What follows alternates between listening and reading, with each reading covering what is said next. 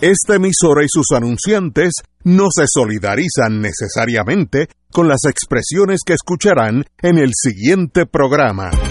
Son las 5 de la tarde, hora de escuchar Fuego Cruzado, el programa de más credibilidad en la radio puertorriqueña, en las voces de Ignacio Rivera, Néstor Duprey y sus panelistas invitados con su discusión política dinámica e incisiva de los acontecimientos más importantes del momento.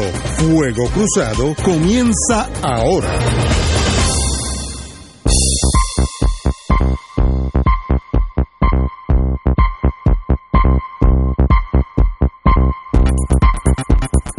Muy buenas tardes, amigas y amigos. Hoy es viernes 21 de diciembre, así que ya estamos on the edge, en el filo de la navaja para el año nuevo. Ya vi, ya, ya se... Sí, hasta frío está haciendo. Está haciendo frío. Sí, así es que...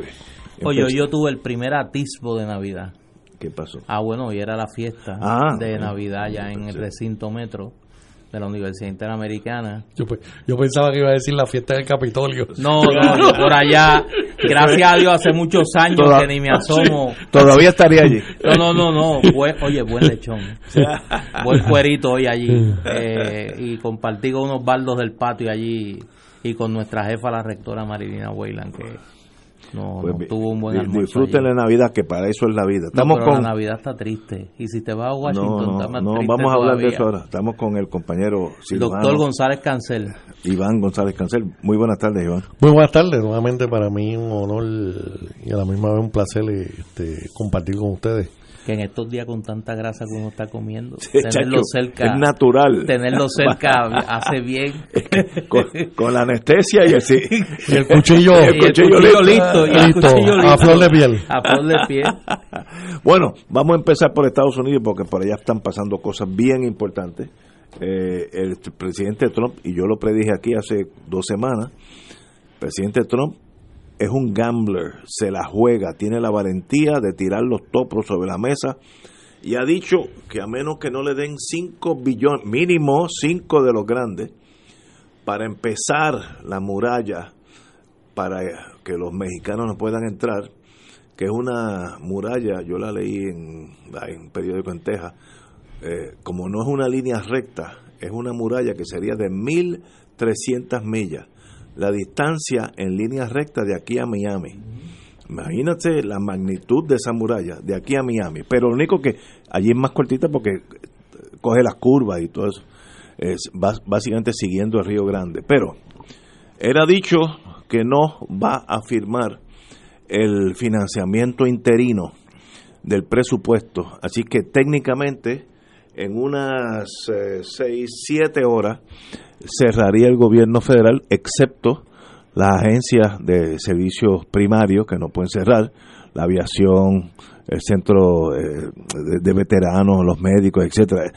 Hay unas agencias que no se van a tocar, la seguridad interna, etcétera, etcétera, pero hay un montón de otras que pueden fácilmente coger una semana de vacaciones y no le, ni le va ni le viene al, al pueblo de, Puerto, de Estados Unidos. Lo más extraordinario es que Trump, como es un jugador gambler y es valiente, ha dicho que esto sería un shutdown, un cierre del gobierno for a long time. ¿Qué quiere decir eso? Pues ni él tal vez lo sepa, porque él cambia de parecer cada 14 minutos. Pero conociendo a él, él se la juega y puede estar el gobierno central cerrado hasta que la crisis sea algo que sencillamente los, senadores republicanos se le vayan en contra. Pero ahí estamos, un impas y demás está decir, y aunque esto no tiene que ver con ese shutdown, pero Puerto Rico recibe el coletazo de ese monstruo, es como un dinosaurio, y, el coletazo de ese monstruo le da a Puerto Rico, porque nosotros tenemos mucho, mucho, mu- mucho más dependencia del gobierno central norteamericano que muchos de los estados que son un poquito más independientes económicamente. Así que nosotros también nos la jugamos, olvidarnos de los, del dinero que iba, íbamos a recibir de HUD, que ya estaba por ahí llegando. Pues todo eso se detiene hasta que la muralla se, por lo menos los primeros 5 billones eh, se busquen o que Trump eche para atrás, conociendo su personalidad.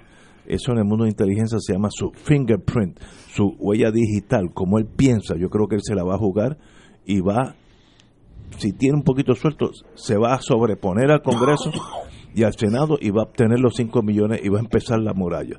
Ese es mi eh, honest opinion, pero ya veremos, eh, con esperar. Pero no hay duda que eso empieza hoy en 7 horas y en 7 horas Estados Unidos se detiene, con excepción, como dije, de las agencias que tienen que estar continuando. Por ejemplo, la agencia de aviación no puede, aduana no, no puede cesar sus funciones. Pero hay un montón, Fish and Wildlife, HOT, HOT es importante para nosotros. Esa la cierran de, la, de la primera, a las 12 y un minuto está ceja. Eh, hay un montón de, de, la, de yo, yo, los que miden los terremotos, eh, Geological Service, el Departamento del Interior, el Interior, no incluye el Morro, NOAA, parques nacionales, parques nacionales, hay un montón, una crisis mayúscula con alguien que se atreve a tirar los dados sobre la mesa. Esa es la gran diferencia esta vez, que este sí se atreve a jugársela. Néstor. Las últimas horas en la presidencia de Trump han sido bastante complicadas y han generado un clima de crisis en los Estados en el mundo político norteamericano como yo creo que, que fácil eh, proyectar que no se había dado en estos dos años. Se han juntado dos eventos. Número uno, la renuncia del secretario de Defensa, James Mattis, que renuncia, eh, aunque era esperada, no era esperada eh, como se dio. Una renuncia que vino acompañada de una carta de dos páginas hecha pública, que en un lenguaje muy fino, eh, de un militar de pundonor, como se describe a Mattis por todos sus colegas, ha hecho quizá el juicio más severo de no solo de la política exterior de la administración Trump, sino del comportamiento y de la el temperamento presidencial de Trump o la falta de este. En esa carta, eh, Matis hace serios señalamientos sobre sus discrepancias en el tema de Rusia y en la más reciente decisión, que aparentemente es la que cuesta su salida, que es la, el retiro de las tropas norteamericanas de Siria y la alegada victoria contra ISIS, que no es tal, según eh, los oficiales de inteligencia norteamericanos.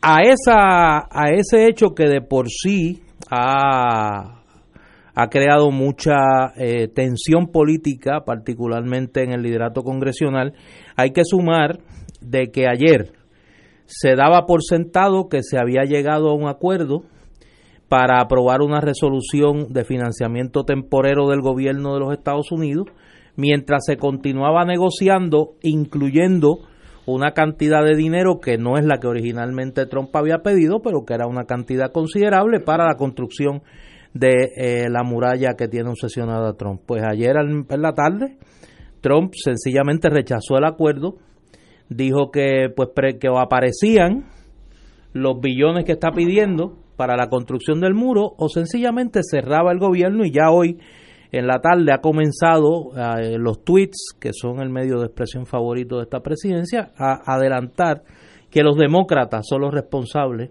del cierre del gobierno y el New York Times anuncia en su titular de la versión digital de que, de que Trump anticipa que de no dársele el dinero para la construcción del muro, eh, habrá un cierre del gobierno de muchos días.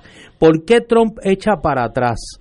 Luego de que aparentemente se había comprometido con el arreglo de Cámara y Senado que se había, que se había anunciado ayer en la mañana.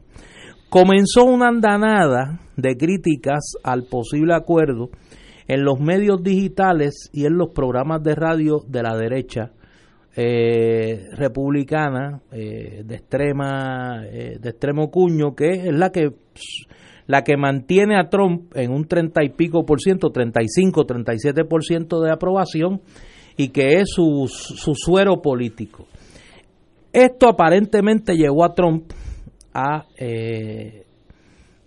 retractarse de su apoyo original. Y eso explica mucho, hablábamos nosotros aquí antes de entrar al aire, eso explica mucho de lo que pasa en los Estados Unidos, que a una mente racional y cuerda se le hace muy difícil de entender.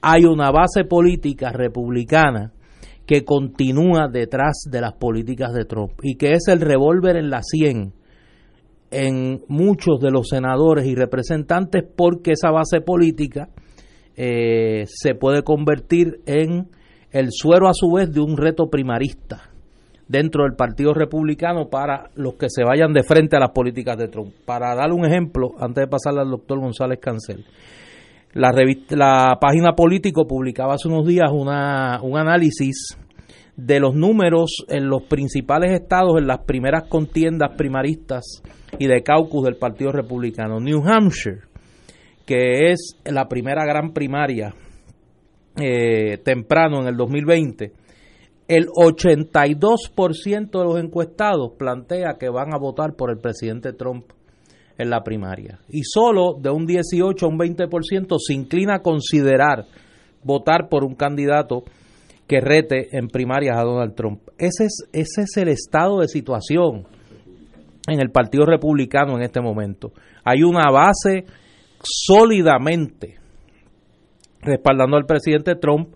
Eh, claro, hay un 60 y pico por ciento del electorado norteamericano que no lo respalda, pero ese es el, el conóndromo, la, la tensión política que se da en este momento en los Estados Unidos. Mira, eh, Ignacio, tú decías ahorita que Trump era un gambler.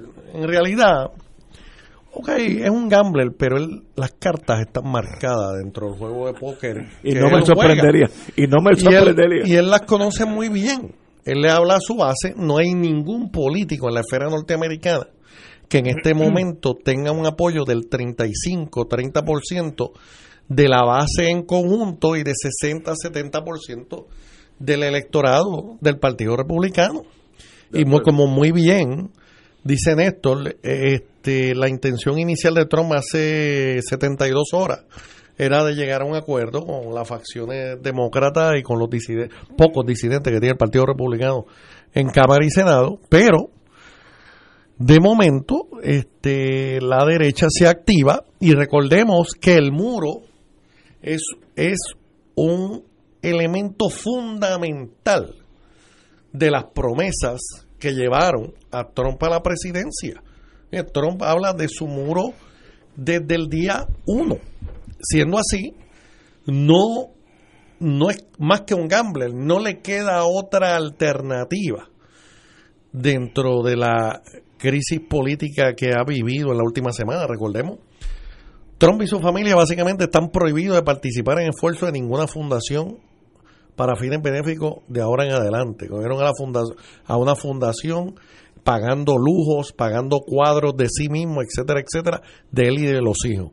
Mueller sigue dando vuelta. Giuliani ha dicho que por encima de su cadáver es que Trump se sienta con Mueller en una en una deposición, este, que si Mueller buscara eso, pues llegaría al Tribunal Supremo y el precedente es tanto para Nixon como para, eh, con Clinton, de que un presidente quizás no pueda ser indicted, pero tiene que sentarse a declarar en una deposición. Así que esa está perdida. Por lo tanto, Trump no le queda otro remedio que eh, jugarse la carta y como tú muy bien dices y ha señalado Néstor, que nadie tenga duda, en siete horas va a detenerse ah, el funcionamiento del gobierno federal, porque Trump muy bien sabe que tiene que continuar de aquí hasta el 2020 hablándole y fortaleciéndole fortaleciendo su base que tiene secuestrado a su vez al Partido Republicano. Sobre Mattis, pues mira, hoy salió un artículo en The Guardian en, en Londres que muy bien recoge la, la, la, cuál fue cuál fue la gota que colmó la copa para Matis. Allí unas fuerzas kurdas, kurdas que representan los intereses de los Estados Unidos hasta cierto punto son han sido el el, el, el, el que está al frente. Fuerzas kurdas que a su vez tienen un grupo kurdo en Turquía. Y aquí es que Erdogan interviene llega a un acuerdo con Trump, mira, tú vete, porque yo esos tipos, como dijo, como dijo The Guardian hoy, tan pronto los americanos recojan, no va a haber bomba que no le va a caer encima a los kurdos, no va a quedar uno. No va a quedar uno porque los turcos saben que es un grupo étnico. De hecho, que entre sus metas está lograr un Estado independiente al norte de Turquía en la frontera con Siria. Así que Trump le garantiza eso a Erdogan, cumplió su palabra con Erdogan y Trump, recuerden que tiene esta afinidad con este tipo de dictador, Erdogan, el de Filipinas, este eh, el mismo Vladimir Putin para algunas cosas, aunque ahora parecen estar simulando una pelea con relación al Tratado de Armas Nucleares. Parece, sí, parece una pelea este, más publicitaria que otra cosa. Eh, y Matisse le dice, pues mire, yo no tengo otro remedio que irme en una carta elegantísima. Recordemos, Matisse es famoso, conocido por el, el Warrior Monk, el monje guerrero. Tiene una biblioteca personal de sobre 5.000 volúmenes le escribe una carta elegantísima donde empieza recordándole que las alianzas son importantes, que la organización del Tratado del Atlántico Norte es importante, que hay dos enemigos comunes que son China y Rusia, y finalmente le indica con una elegancia eh, no vista últimamente en la esfera federal que, señor presidente, usted merece un secretario de defensa que esté a tono y respete eh, lo que es su política como primer como comandante en jefe y se va ante lo que él lo que él entiende una traición a este grupo kurdo este y pues otro vacío. Los otros días CNN eh, resumía este la salida de la Casa Blanca de diferentes posiciones. Más parece un revolving door de una tienda por departamento que, la que la mansión del presidente. Puerto Rico, como tú dices, sufrirá las consecuencias en fondos federales de diversos programas, eh, HUD, parques nacionales, este, esfuerzos de reforestación y de reconstrucción en el yunque, carretera, este, carretera, etcétera, que serán detenidos. Trump ya lo ha dicho, que está listo para una larga, un largo detener del funcionamiento del gobierno federal. Y pues es parte, todo esto se, se recoge, ¿verdad? Uno lo puede, uno lo puede eh, resumir en lo que es, este, vamos a decir, la, la historia nueva de los Estados Unidos con un presidente que su fortaleza este, se centra en un discurso eh, de prejuicio hacia las minorías con una, con una base incondicional y con un secuestro del Partido Republicano este, y la negación de, su, de sus políticas fundamentales hasta hace un breve periodo de tiempo. Vamos a una pausa, amigos, regresamos con Fuego Cruzado. Fuego Cruzado está contigo en todo Puerto Rico. El amor nos hace ver lo que aparentemente no se ve y lo transforma todo en un mundo espectacular. PSB Productions te invita a soñar con el musical de Disney, Beauty and the Beast, con un gran elenco y orquesta en vivo del 14 al 30 de diciembre del 2018 en el Centro de Bellas Artes de Santurce. Para información y boletos, 787-620-4444, 787-505-6677 y 787-792-5000. Ser rotario es dar de sí, con amplitud, sin anhelo de recompensa del cielo, antes de pensar en sí. Mensaje del Club Rotario de Río Piedras. 2.6 millones de autos en Puerto Rico, algunos de ellos con desperfectos.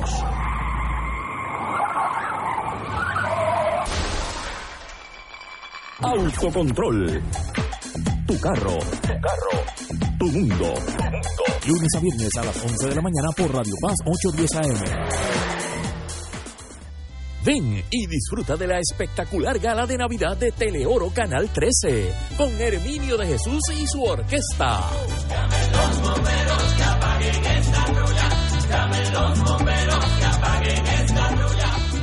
Atención, cambio de fecha, sábado 29 de diciembre desde las 2 de la tarde en el Hotel Embassy Suites en Dorado.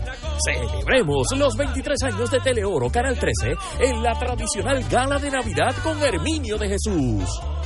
Sábado 29 de diciembre, 2 de la tarde, Hotel Embassy Suite en Dorado, a beneficio de Teleoro Canal 13. Espacios limitados. Incluye comida y muchas sorpresas. Información al 787-300-2590. Auspician. Embassy Suites Dorado, Servicios Funerarios Católicos, Mundo Natural, Teleoro Canal 13, Oro 92.5 FM y Radio Paz 810 AM. Y ahora continúa Fuego Cruzado.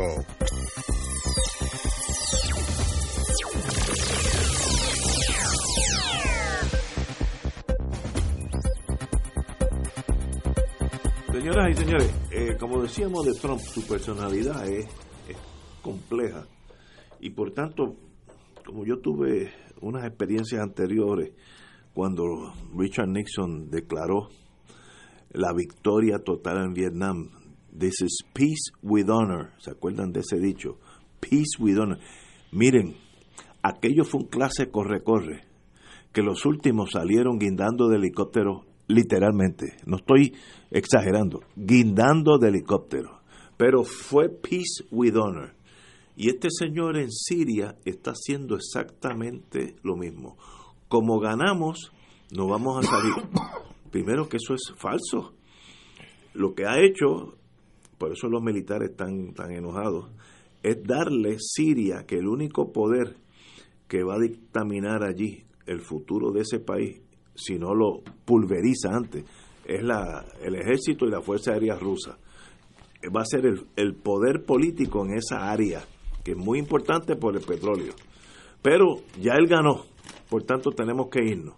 Y en Afganistán ganamos también, por tanto tenemos que irnos. Miren, la pregunta hace 10 años era, ¿debimos haber entrado allí? Eso es otra cosa. Porque yo hubiera dicho, no, no, dejen esa gente que ellos mismos cocinen sus su, su propios caldos. Pero ya estamos allí. Pero decirle a los Estados Unidos y al mundo que como ganamos ya podemos irnos fue lo que indignó a, a este general de cuatro estrellas, Jim Mattis, a decir, bueno, si, si, eso es así, usted necesita a alguien que piense como usted, porque conmigo no es. Porque el problema es lo que pasó con, con los políticos. Lo, lo único que le interesa es la política, no le interesan nada excepto la política. Cuando la guerra de Vietnam, que duró desde casi el 54 hasta el 74, a tiro limpio. Había un grupo de montañeses, porque son los vietnamitas del oeste de ese país, que es una zona montañosa, que racialmente son un poquito más diferentes porque tienden a ser indochinos.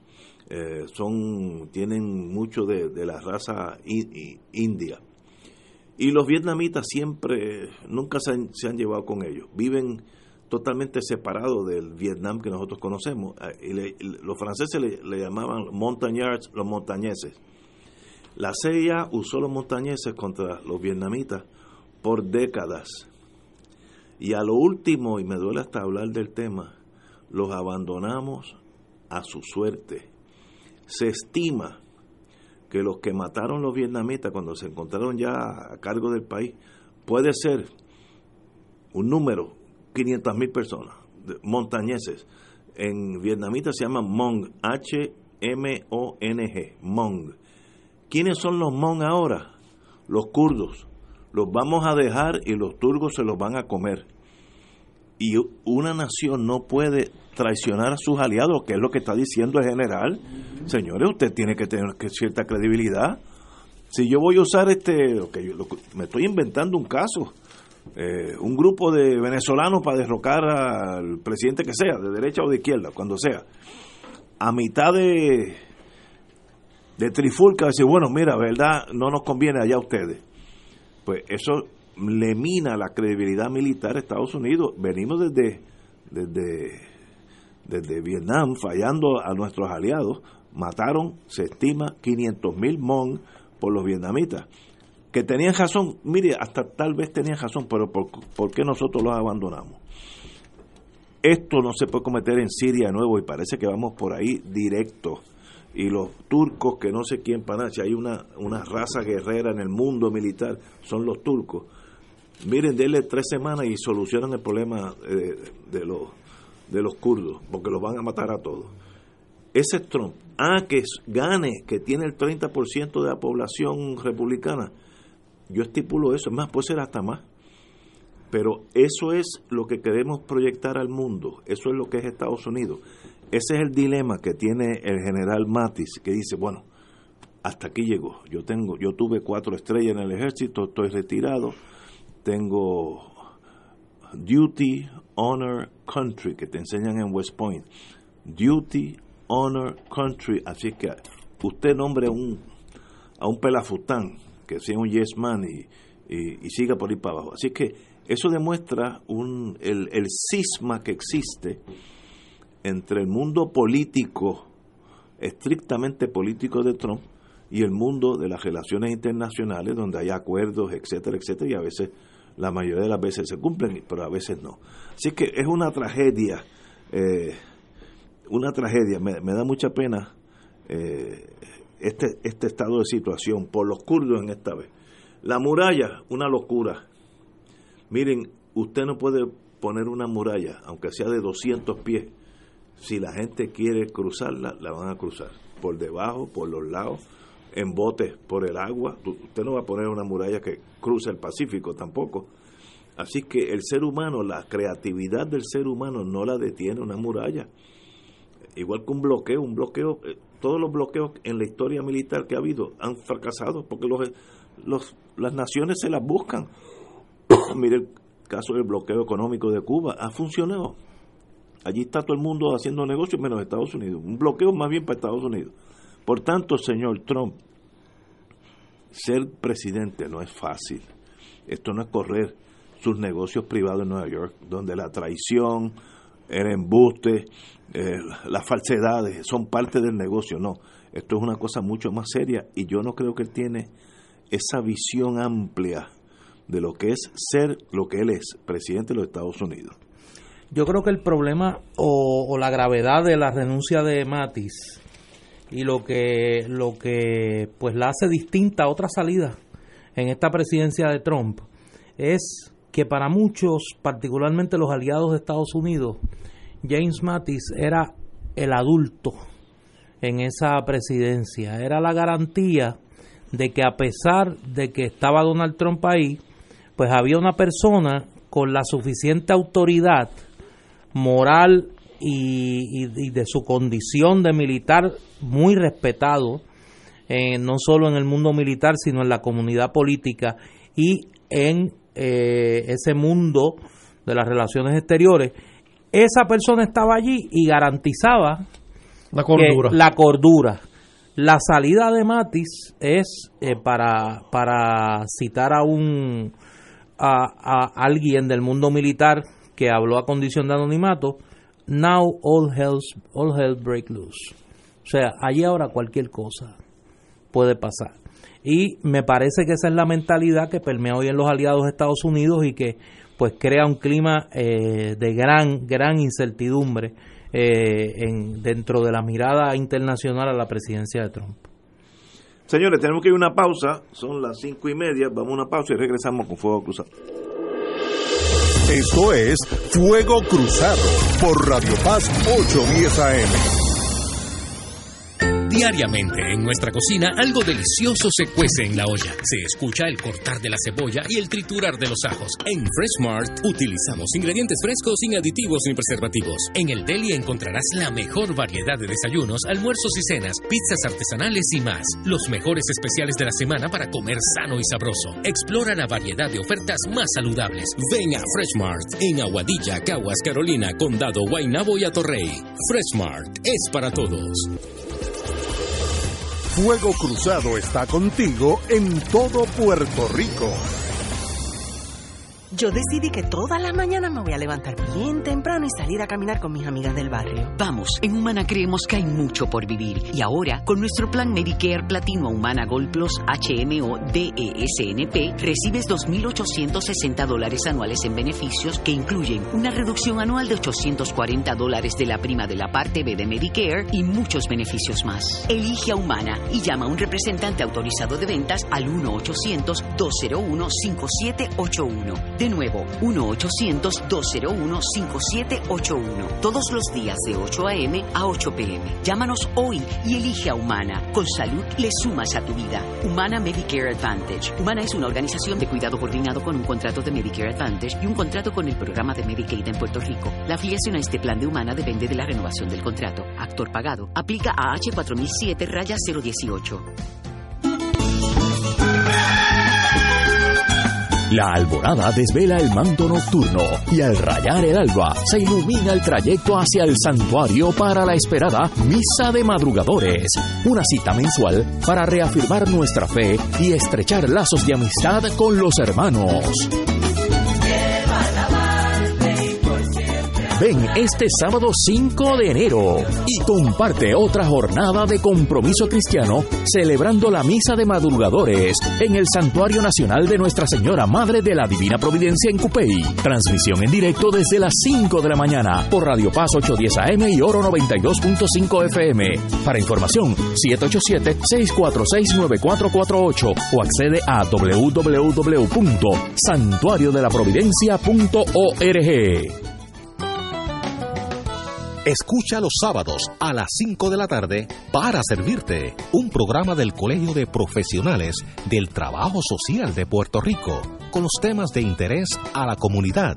Recuerda, los sábados a las 5 de la tarde para servirte por Radio Paz 810. Y ahora continúa Fuego Cruzado.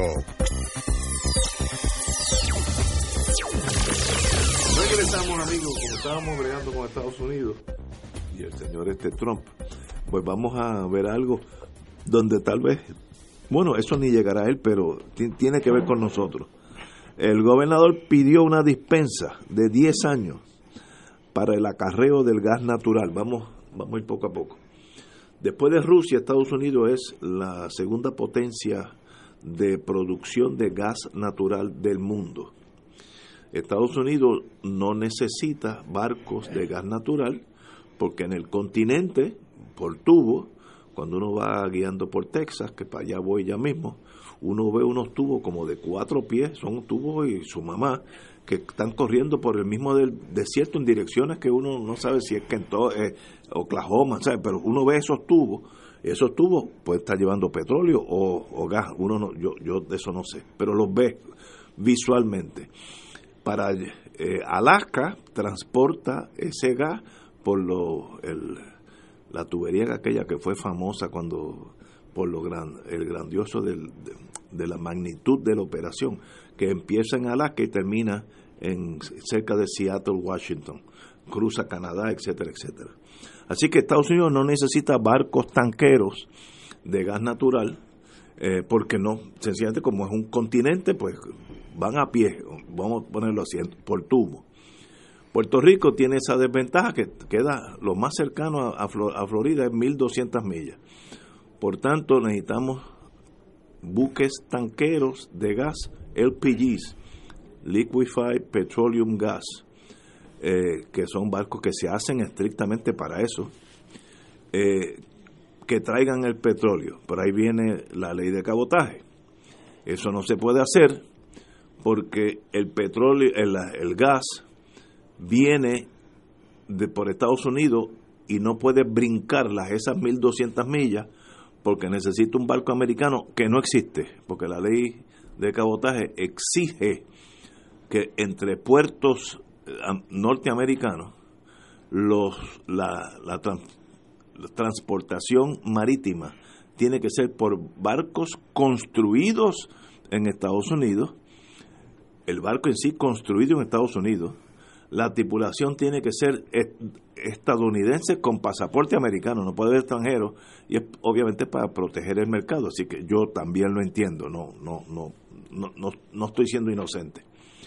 Pero como Estados Unidos no tiene barcos tanqueros de gas, pues no se puede traer gas a Puerto Rico del lugar más barato donde es accesible conseguirlo el gobernador dice, dame 10 años de una dispensa, como la obtuvo Carlos Romero Barceló para el turismo, una super dispensa, que por eso es que la, la industria que existe de turismo aquí es estrictamente bandera eh, eh, extranjera, pero es legal, porque la sacaron de la ley Jones, un gran triunfo para Carlos Romero Barceló, hace muchos años. Pues eso mismo para el gas natural. Pero yo no sé por qué el gobernador, tal vez tácticas políticas, dice solamente por 10 años para que no se me asusten los muchachos, debe ser. Pero el problema es que construir esos barcos en Estados Unidos toma por lo menos 3, 4, 5 años, porque hay que empezar from scratch. Esos barcos no existen. Así que yo no voy a meter, yo si fuera la Exxon, yo no voy a meter 5 o 6 billones de dólares para una exención que terminaría en 5 años más. En lo que yo construyo el barco y llega a, traer el primer este, shipment, eh, pues ya la inversión se me va a hacer costosa porque se va a eliminar la exención. Lo ideal sería sacar el gas natural de la ley de cabotaje. El gobernador no ha tirado tan alto, ha tirado la mitad, tal vez tenga sus razones tácticas. Yo no quiero ser un todólogo, como dice Néstor. Así que estoy asumiendo que por algo es así. La idea es buena, porque mientras esté la ley de cabotaje, usted puede estar seguro que Estados Unidos no va a traer una, un galoncito de gas natural, aunque sea a mano, porque no, no se puede legalmente.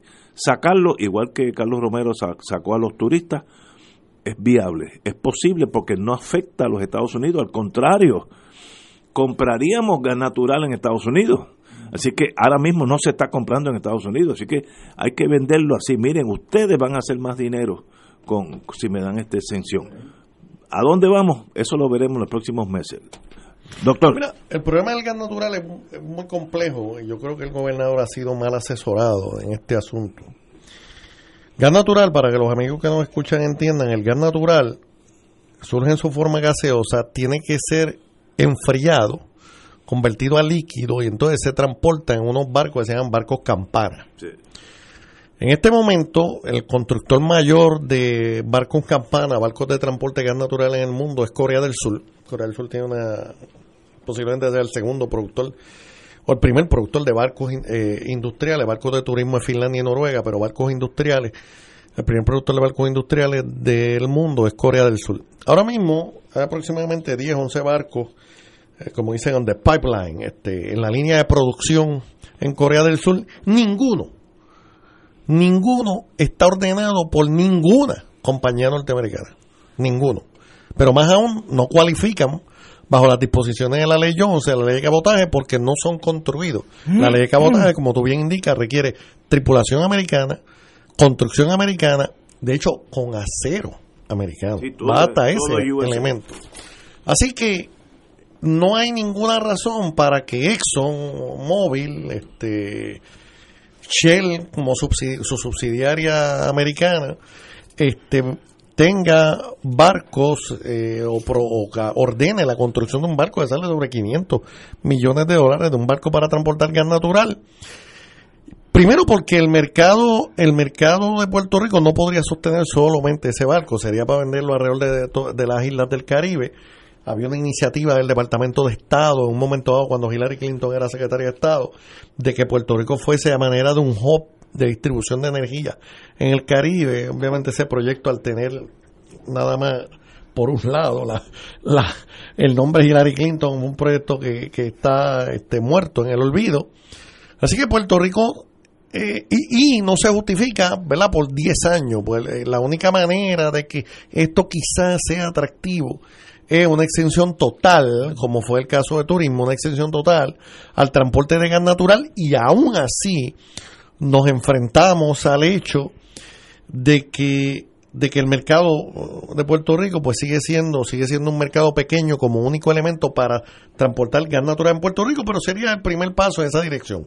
Recordemos que las leyes de cabotaje inclusive le hacen daño a nuestros conciudadanos en la nación. No sé si la gente recuerda cuando aquella tormenta invernal que ocurrió en el este de los Estados Unidos, un barco cargado de sal que venía para New Jersey, el 90% de su cargamento de la sala que tiran en las calles, cuando el invierno era para New Jersey, pero paró, paró en, eh, en Maryland.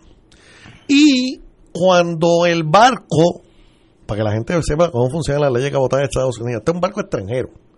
Cuando el barco llega con la sal, descargan la sal, que de las mil toneladas que traía, 100 toneladas eran para Maryland, el barco va a salir, pero ahora va para New Jersey. Eh, párate ahí. No puede. Párate ahí si tú no puedes llevar esa sal a New Jersey. No, ya tú paraste, tú estás en aguas nacionales. Tú no puedes llevar esa sal y la sal la tuvieron que llevar a New Jersey en camiones. En camiones, mientras tanto la gente no podía moverse en New Jersey. Así que a ese nivel llega el absurdo de la ley de cabotaje que ni John McCain, que en paz descanse, pudo eh, enfrentarse a ella. En Puerto Rico tuvo una exención en María, no sé si ustedes recuerdan, que no que fue creo que de 14, 20 días.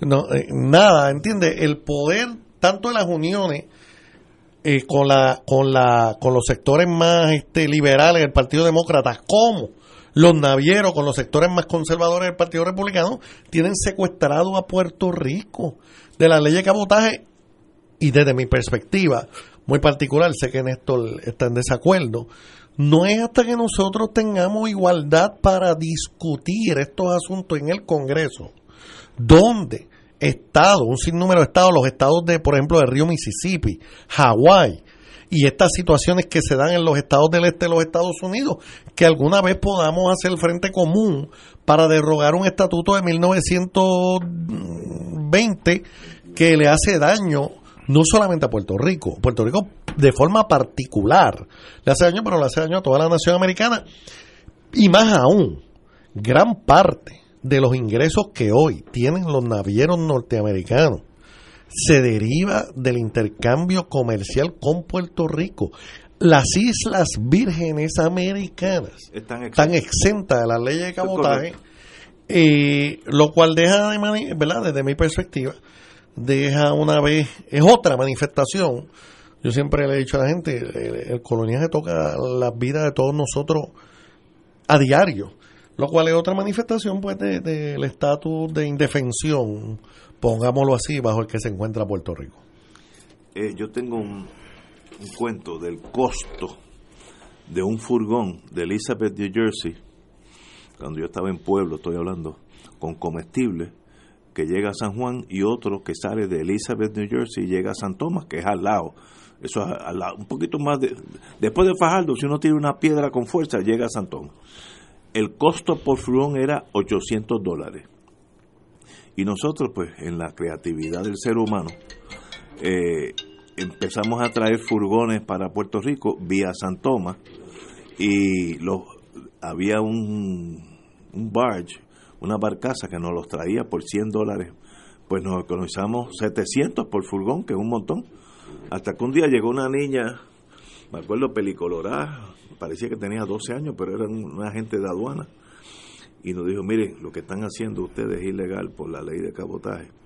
Por favor, no vamos a hacer nada, pero dejen de hacerlo.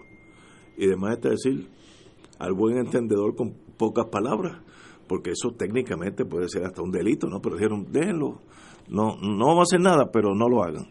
Así que el costo de las navieras en torno a Puerto Rico en mis tiempos, ahora puede ser menos, puede ser más, era 800 dólares por furgón, costo neto que Puerto Rico tiene que pagar. Ah, que deben eliminarla, es bueno, eso no es tan fácil porque la industria naviera que construye esos barcos en Mississippi, mayormente Pascagoula, Mississippi, esos son los únicos barcos que están haciendo para nosotros. ¿Sabe? Vale la, si yo fuera el, senador de Mississippi, ¿voy a estar de acuerdo que eliminen esa ley? Of course not. Si yo fuera el, el los senadores donde están las escuelas, hay dos en Estados Unidos, dos escuelas de marina mercante, una en Rhode Island, ay se me olvidé, la otra queda más abajo. Eh, voy a estar eh, Kings Point, eh, New York, voy a estar de acuerdo que eliminen eso, porque elimina la oficialidad de la, de la Marina Mercante. Se acabaron las, esas dos escuelas. Así que cuidado, digo, como puertorriqueño hay que pelear por la eliminación, pero hay que entender el porqué de esa resistencia de los Estados Unidos por los intereses creados desde desde que el poeta escribió los intereses creados, eso no ha cambiado gran cosa. Vamos a una pausa y regresamos con el compañero don Néstor Dupré. Fuego Cruzado está contigo en todo Puerto Rico. Todos los miércoles de 4 a 5 de la tarde le ofrecemos el programa Infoempresas y algo más. En este espacio entrevistamos a empresarios de la casa, prospectos y actividades que están haciendo el trabajo de llevar adelante la economía de nuestra isla. Y ese algo más es la integración a las 4 y 30 de la doctora Olga Meléndez con su espacio ¿Qué pasa en casa? Donde la comunidad es el protagonista y ella a su especial estilo les ayudará a encontrar soluciones. La cita todos los miércoles a las 4 de la tarde por el 810 AM Radio Paz y Radio Paz 810.com, donde ser mejor es posible. Fanático del deporte, la mejor información y el mejor análisis lo escuchas los sábados a las 2 de la tarde por Impacto Deportivo con Javier Sabat y el más completo elenco en deportes por Radio Paz 810 AM y en las redes sociales Facebook, Impacto Deportivo, Radio PR, Twitter e Instagram, Impacto underscore Deport. Juntos, impactando el deporte nacional. Radio Paz te ofrece el mejor motivo para levantarte temprano y disfrutar el comienzo de un nuevo día de lunes a viernes con Enrique Liboy y Radio Paz en la mañana. La dosis perfecta de noticias, deportes y éxitos musicales de todos los tiempos, humor y curiosidades, calendario de actividades y tus peticiones musicales por el 787-300-4982. Conéctate con el 810 AM de lunes a viernes con Enrique Liboy y Radio Paz en la mañana. Cada sábado de 9 a 11 de la mañana tendrás un encuentro con De Frente con la Verdad, donde se discuten asuntos que tocan de cerca la actualidad en todas sus perspectivas, las historias que afectan a tu diario vivir, estos y otros temas analizados desde el punto de vista evangélico. De Frente con la Verdad, todos los sábados de 9 a 11 de la mañana por Radio Paz 810. Y ahora continúa Fuego Cruzado.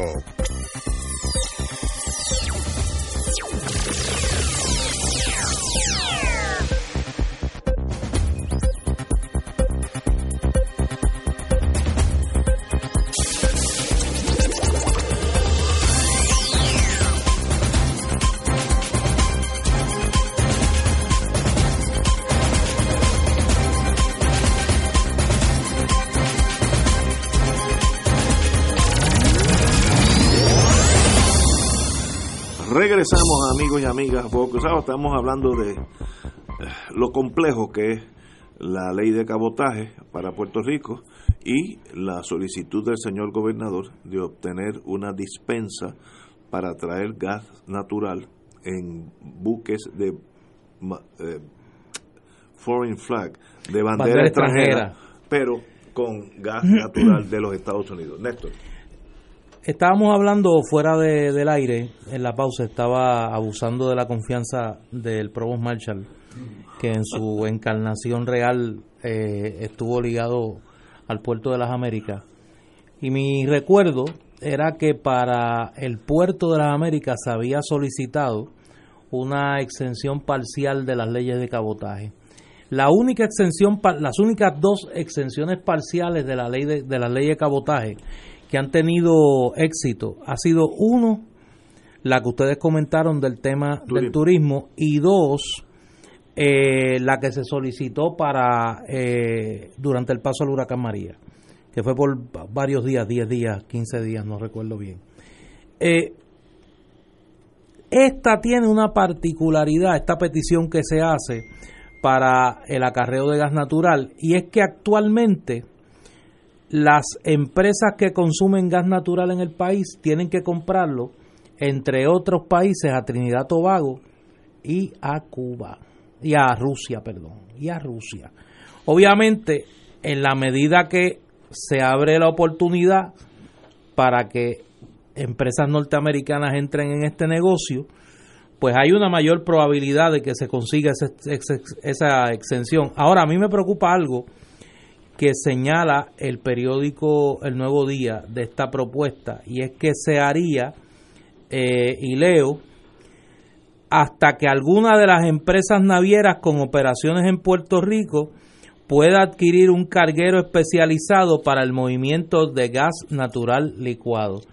Y entonces volveríamos al monopolio de las leyes de cabotaje. Y no tendríamos la oportunidad de comprar eh, de, poder tener comercio de gas natural en barcos de bandera que no sean norteamericanas. Aquí dependeríamos no solo de barcos de bandera norteamericana, dependeríamos exclusivamente de la empresa que tenga la capacidad de construir ese barco. Tendría un monopolio, tendría, tendría un monopolio de ese comercio. Eso, eh, eh, eso es preocupante. Por eso me parece que puede haber algún interés eh, tumbológico en esto y que ya esta propuesta tenga un novio, como dicen por ahí, que sea alguien que ya está a punto de tener el barco listo y que diga, consíguete la exención ahora en lo que yo termino y entonces cuando yo termine tengo el monopolio. Sería una buena movida de ajedrez, excelente. De ajedrez del bolsillo. No, no de ajedrez del bolsillo, pero un amigo mío que está en el negocio de importación de comestibles, dice, números exactos, un furgón de Elizabeth, New Jersey, a Puerto Rico vale hoy 4.750 dólares. Elizabeth, New Jersey, San Juan. Uno con la misma mercancía de la India cuesta 3.000 dólares, 1.750 dólares menos de la India, que queda al otro lado del mundo.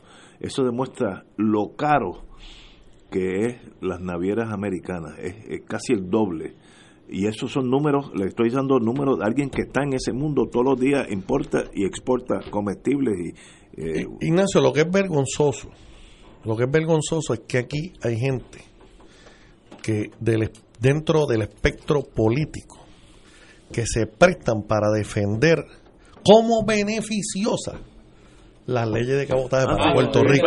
Eso es lo que es, eso es lo que es indigno. Y que creamos y que creamos los valores de la democracia occidental y nos llenemos el pecho hablando del capitalismo o del neoliberalismo o de lo malos que son los monopolios y la autoridad de energía eléctrica hay que venderla porque es un monopolio y todos los monopolios son malos, excepto el que se auspicia bajo la ley de cabotaje. ¿Entiendes? Tú sabes, uno tiene que estar, mira, uno tiene que ser consistente. Tú puedes estar equivocado, pero tienes que ser consistente, ¿sabes? Porque entonces eres, si no, eres un demagogo, eres un charlatán. ¿Entiendes? y eso es lo que a mí de este tema me molesta, que aquí hay gente, mano, que, que tú lo sabes, puertorriqueños y políticos puertorriqueños que te claro. la ley de cabotaje como uno de los grandes valores de nuestra relación con los Estados Unidos. Y eso, pues, eso sí que tú sabes. Y hay unos por ahí que no salen mucho en el debate, que esos son los más preocupantes. No, esos son los más peligrosos. Esos son los más peligrosos. o sea, aquí hay una gente que yo jamás los he escuchado hablar de las leyes de cabotaje. Cuando eso, y ahora hablo del, reclamo del sector. No, perdóname, aquí privilegio personal. Ustedes saben que yo hice un pinino en la política y fracasé. Sí. Ahora yo creo que ustedes se acuerdan. claro. El individuo que en este país trajo las leyes de cabotaje, donde hubo mucha gente que decía, ¿qué será eso? Se llama Iván González Cancel. Y entonces, entienden, con excepción de ustedes, Carlos, que en paz descanse, lo traía, este, y otro este, analista, pero en este país no se hablaba de eso. En este país no se hablaba de eso como parte de la relación, como tú dices. Lamentablemente, los que no se oyen son, son de los cuales hay que protegerse. ¿Entiendes? Es por eso es que digo, aquí hay una gente que no, no dicen una palabra de ese issue y, lo, y, digo más, en un sector como es el Estado Librismo, donde ese ha sido un reclamo desde hace mucho tiempo. Cuando, cuando se hacen los catálogos de peticiones de poderes para el Estado Libre Asociado, en la primera fila está la exención de las leyes de cabotaje. Pero tú hay gente en el Partido Popular que no los oyes hablar de eso. Y digo más, cuando la senadora Rosana López, en el Senado de Puerto Rico, presentó una resolución e hizo una investigación sobre este tema. Aquí hay unos senadores del Partido Popular que no abrieron la boca nunca. Nunca. Para hablar de ese, de ese tema. Y pregunto yo si no es que le pasa lo mismo que, que el caso de los correligionarios, de algunos correligionarios del doctor, que esos por lo menos han tenido la honestidad de decir, yo defiendo a Porque yo soy- porque yo, yo, yo soy americano, pero creo en ese monopolio. Creo en ese monopolio y claro, si eso viene acompañado de unos donativos jugosos a las campañas, Ah, pues mejor. mejor, todavía. Pero ahí es que Como tú- decía el anuncio aquel, más mejor. Exacto, pero Ignacio diría, como es que tú le dices, el último Boy Scout, que eso no es posible. Eso lo veremos. Ay. Como dice lo de lo de al son de la lata baile chorizo. Es- eso, eso es extraordinario.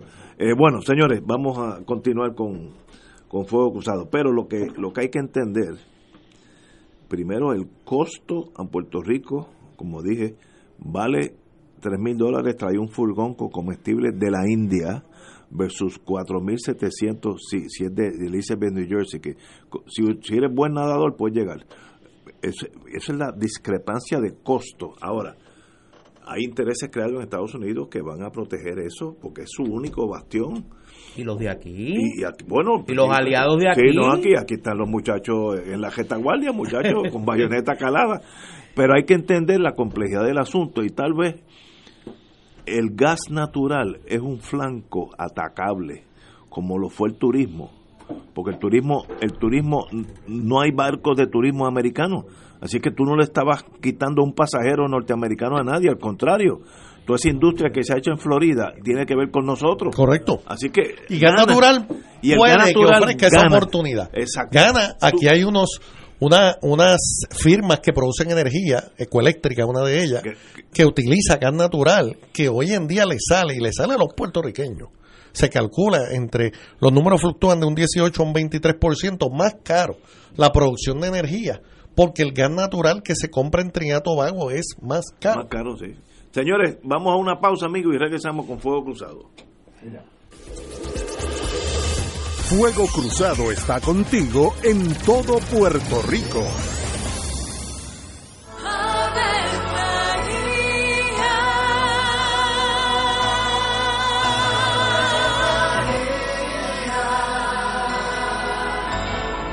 El ángel del Señor anunció a María. Y ella concibió por obra del Espíritu Santo. Dios te salve María, llena eres de gracia, el Señor es contigo. Bendita tú eres entre todas las mujeres, y bendito es el fruto de tu vientre Jesús. Santa María, Madre de Dios, ruega por nosotros pecadores, ahora y en la hora de nuestra muerte. Amén. He aquí la esclava del Señor. Hágase en mí según tu palabra. Dios te salve María, llena eres de gracia, el Señor es contigo.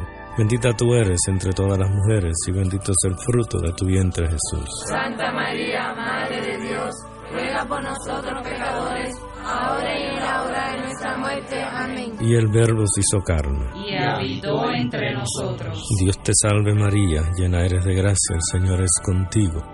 Bendita tú eres entre todas las mujeres, y bendito es el fruto de tu vientre Jesús. Santa María, Madre de Dios, ruega por nosotros pecadores, Ruega por nosotros, Santa Madre de Dios. Para que seamos dignos de alcanzar las promesas de nuestro Señor Jesucristo. Oremos.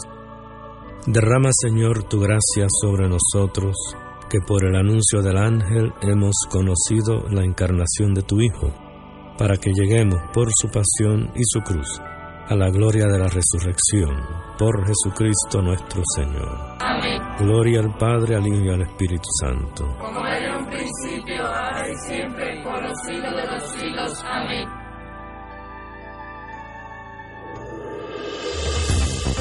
Aquí la llama se enciende cada tarde a las 5 porque escuchas Radio Paz 810 AM, WKBM San Juan y retransmite en diferido WOROFM Corozal San Juan, la Casa de Fuego Cruzado, el programa de más credibilidad en la radio puertorriqueña. Y ahora continúa Fuego Cruzado.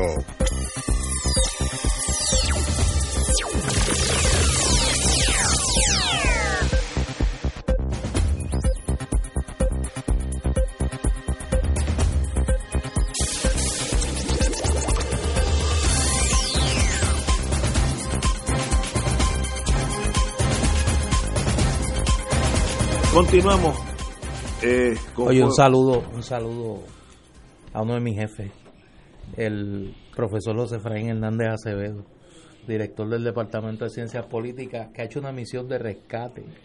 Me trajo un brazo gitano que yo había dejado en mi escritorio, que lo que iba a encontrar era un hormiguero y no del Partido Popular allí cuando llegara. Así que al profesor Hernández Acevedo, gracias. Eh, el brazo gitano y yo se lo agradecemos.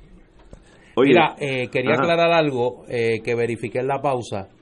En 1994 se aprobó en la Cámara de Representantes bajo la presidencia de Zaida Cucuz Hernández una resolución impulsada por la Asociación de Industriales y que fue radicada por los entonces representantes a la Cámara David Noriega, Aníbal Acevedo Vilá y Antonio Tonito Silva. Fue suscrita por el representante Ángel Cintrón y que solicitó prácticamente de manera unánime al Congreso de los Estados Unidos la exención de Puerto Rico de las leyes de cabotaje. Eso trajo como consecuencia que el congresista Luis Gutiérrez radicara un proyecto de ley a esos efectos. Ese ha sido el reclamo más abarcador desde el punto de vista político de las fuerzas políticas en Puerto Rico de eh, esa de, de- de esa petición de exención de las leyes de cabotaje. Lamentablemente, salvo voces como la del doctor González Cancela de interior del PNP, ese reclamo cada vez he escuchado menos y menos y menos eh, eh, voces dentro del estadoísmo que lo hagan suyo, como en su momento lo hizo en el caso del turismo, y hay que reconocérselo, de don Carlos Romero Barceló. Eso es correcto, históricamente correcto. Bueno, como tenemos aquí un doctor, vamos a hablar de cosas que tienen que ver con la medicina. Y es que la Administración de Seguros de Seguro de Salud de Puerto Rico anuncia oficialmente la fecha en que el sistema de salud puertorriqueño podría entrar en un barranco fiscal, en otras palabras, la superquiebra.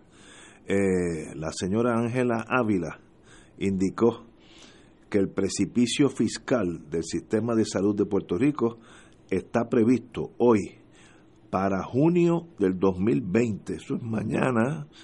Si lo miramos de punto de, historia, eso es mañana.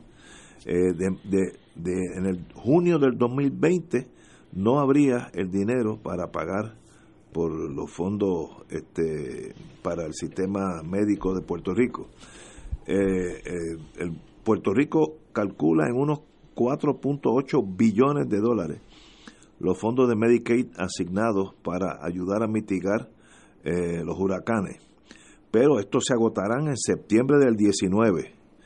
Todavía le quedan alrededor de 1.100, 1.1 billones de otras partidas. Pero si esto sucede como parece que ap- apunta el horizonte, para junio del 2020 no había dinero para el sistema de salud pública de Puerto Rico. Doctor, ¿qué quiere decir eso? Usted que está metido hasta el eje en ese mundo. ¿Qué quiere decir eso Bueno, en español? bien, bien- sencillo, que se acaban los chavos para financiar el sistema de salud de Puerto Rico. Pero ¿y qué pasa? No hay chavos para pagarle a la aseguradora. Aquí eso equivale, ese número que tú has dado equivale a que el gobierno de Puerto Rico hace un cheque para las diversas aseguradoras de la población médico indigente de Puerto Rico, que está, fluctúa entre 1.1 y 1.3 millones de personas. Es un cheque de aproximadamente 220 millones de dólares mensuales. 220, 230 Medicaid nada más. Sin incluir otros programas como el, el CHIP, el Children Health Insurance eh, eh, Plan, sin incluir otros programas. Nada más para lo que se llama la reforma de salud, que ahora se llama Vital, que en un momento dado se llamó, este no recuerdo, el honorable Luis Fortuño le puso un nombre, ahora mismo no lo recuerdo. Este, son 220, 230 millones de dólares mensuales Que que sale- Hacienda tiene que sacar un cheque que se distribuye en este momento en varias aseguradoras en Puerto ¿Y, Rico. y de dónde viene ese dinero? Ese dinero, en un momento dado, en un momento dado, el macheo era 70-30, 70 federal, 30%. Luego del huracán María y unas gestiones que hizo el gobierno de Puerto Rico, ese dinero ahora proviene, de- la mayoría, de fondos federales. ¿Qué pasa? Que la asignación nunca ha sido permanente. Nunca ha sido permanente y de hecho nunca ha sido a tono con lo que es el estándar en la nación de la que somos parte. ¿Por qué? Porque no somos Estado, ¿verdad? Y siempre el argumento ha sido, bueno, ellos no pagan, ellos nos pagan este, contribuciones federales. Ok, dicho eso, si algún programa ha tenido impacto social en Puerto Rico, pero a su vez ha sido pobremente entendido, se llama la reforma de salud del doctor Pedro Rosselló. Será un programa que empezó, que se le dio, se aceleró su cubierta por diversas motivaciones, algunos indican que motivaciones políticas, pero esa era una plataforma donde tú tenías que empezar las próximas administraciones a trabajar sobre ella y haciendo las modificaciones dirigido a que Puerto Rico tuviera un sistema de salud que lo pueda pagar, que lo pueda pagar de forma razonable. Aquí la gente habla de seguro de salud universal, yo siempre le digo, siempre digo, con la boca es un mamey. Todo el mundo, no, porque el sistema de salud universal, entonces yo a la gente le pregunto, a las que abogan por eso, ¿cuál? ¿Cuál? Entonces se quedan así, ¿cómo que cuál? Yo le digo, bueno, el de Finlandia, el de Noruega, el de, el de Canadá, el de El Salvador, el de Honduras, el de Haití. ¿Cuál de esos? Y de hecho la contestación es ninguna de las anteriores. La contestación es bien sencilla. El que los puertorriqueños podamos pagar. El que los es el sistema de salud que los puertorriqueños debemos tener. Y entonces la plataforma de la reforma de salud, que hoy en día se llama Vital, no ha habido administración o no ha habido la voluntad política para modificarla de la manera que tiene que ser modificada. Por ejemplo, por ejemplo, ok, yo tengo un centro cardiovascular, alguien dirá, bueno, González Cáncer pues está obviamente asando la, la sardina a su, a su brasa. A su brasa, porque yo no cojo la cubierta de servicios cardiovasculares y le digo cardiovascular, mira cardiovascular, yo tengo esa institución que yo la pago, que es mía, que las pérdidas o ganancias que tenga, pues yo la los servicios cardiovasculares los va a dar tú. Mira, esta es la partida de dinero que yo tengo para los servicios cardiovasculares. Tú diriges un presupuesto y los distribuye de la manera que tú creas pertinente, pero es un presupuesto. Iván González Cancela, usted le vamos a pagar tanto por servir a esa población, una cantidad fija. Alguien dirá, bueno Iván, pero lo que pasa es que entonces tú te vas a quedar en tu casa, que te manden el cheque y no operar. No, porque la gente sabe cuál ha sido mi volumen, o el gobierno debería saberlo, estoy seguro que lo sabe, cuál ha sido mi volumen en los últimos cinco años y de momento yo no puedo alegar que se curó la enfermedad cardiovascular, ¿entiendes? Pues sería absurdo. Así que tú esperas unas fluctuaciones, mire, doctor González Cancel, nosotros le vamos a pagar 10% por debajo de lo que usted se ganó el año pasado y esperamos que su casuística fluctúe 10% menos o 10% para arriba. Y así por el estilo, tú capitas las áreas, se llama capitation, el modelo de capitation. Estoy seguro, compañeros médicos que me están escuchando, me van, voy a terminar como San Sebastián cuando salga de aquí. Este, lleno de flecha. lleno de flecha, porque, pues mira, te permite controlar unos costos y así por el estilo. ¿Entiendes? Las enfermedades catastróficas, cubrirlas hoy en día. Hoy en día, por ejemplo, mire, hay anticuerpos monoclonales, que son unas, unas terapias, eh, unos medicamentos que vienen para el cáncer que prolonga la vida en promedio seis meses. Lo único que vale 10 eh, mil dólares mensuales la terapia. Pues eso es importante que se discuta con el pueblo. Pues podemos pagar eso. ¿Vale la pena pagar eso? así, suena sorprendente. 10 mil dólares mensuales en promedio me, eh, prolongan la vida seis meses. Pues ese tipo de cosas, ese tipo de cosas hay que hablarla. Mira, cómo yo aumento. Entonces, oyete esto. Esta noticia le falta la parte B que es la más importante. La Junta de Control Fiscal ha exigido que los empleados del gobierno de Puerto Rico y sus corporaciones públicas, la aportación máxima patronal, entiéndase, la aportación del gobierno de Puerto Rico no sobrepase los 125 dólares. Hay seguro, hay algunas corporaciones públicas y algunas entidades del gobierno central que la cubierta por empleado cuesta 800 dólares. ¿Qué significa eso? Que ahora Hoy en día el gobierno se la paga completa. No, pues yo te puse 125. Los otros 575 pesos los tiene que sacar de tu bolsillo. ¿Quién puede sacar 575? Un empleado de gobierno, 575 mensuales. Quiere, quiere decir que va a haber menos seguro. Va a haber, correcto. Con una, pero una población mayor. Pues mira, ¿qué podemos hacer? Esa gente que es potencialmente saludable vamos a crear un programa parecido. Ah, no los puedo meter a Medicaid, ¿tú sabes por qué? Porque no cualifican bajo el índice de pobreza. Así que no necesariamente caben, porque estos son fondos federales que tienen un criterio de elegibilidad. Déjeme hacerle una pregunta sobre eso, doctor, porque dio un dato ahorita y, y me pregunta aquí un querido amigo. Usted, usted planteó que el 33% de la población es indigente cuando viene al, a- al Departamento de Salud. Inicialmente, sí. Inicialmente. Sí, ese, ese era el planteamiento inici- inicial, pero ¿qué sucede? Eso ha ido en crecimiento. 1.4 millones de personas y entonces el universo va a crecer. O sea, lo que nosotros nos enfrentamos el año que viene es que el universo de médico indigente, y ahora el término, voy, voy a variar ahora la, la definición, gente que no puede pagar un plan médico, de hecho se llama la clase X, tiene estos nombres de Estados Unidos, que son gente que no cualifica para los programas gubernamentales, pero que no pueden comprar un plan médico, están en un limbo. Entonces, ¿qué hacemos con esa gente? Porque siempre se les va a dar el servicio, alguien lo va a pagar a la larga.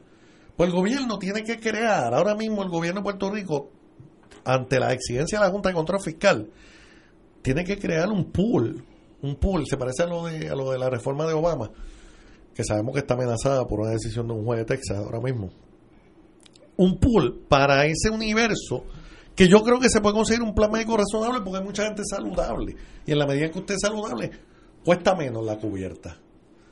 ¿Entiendes? Pero Puerto Rico tiene que entender que se necesita una mente creativa dentro del área de la salud para modificar el programa vital, como le ha, llamado el señor gobernador, programa vital de tal manera que nosotros, nosotros, los puertorriqueños, lo podamos costear de forma razonable, donde hasta cierto punto dependamos de la asignación obligatoria, porque siempre el Congreso nos ha dado una cantidad, y yo creo que esa es la cantidad con el que se debe contar, que aproximadamente 70% de, lo, de los 2.100 millones, son como unos 1.500 millones, esos están asegurados. Es la otra cantidad que es discrecional y que depende de asignaciones del Congreso, que dependen, por cierto, de un programa de monitoreo contra fraude que se, se está por implementarse. Sí.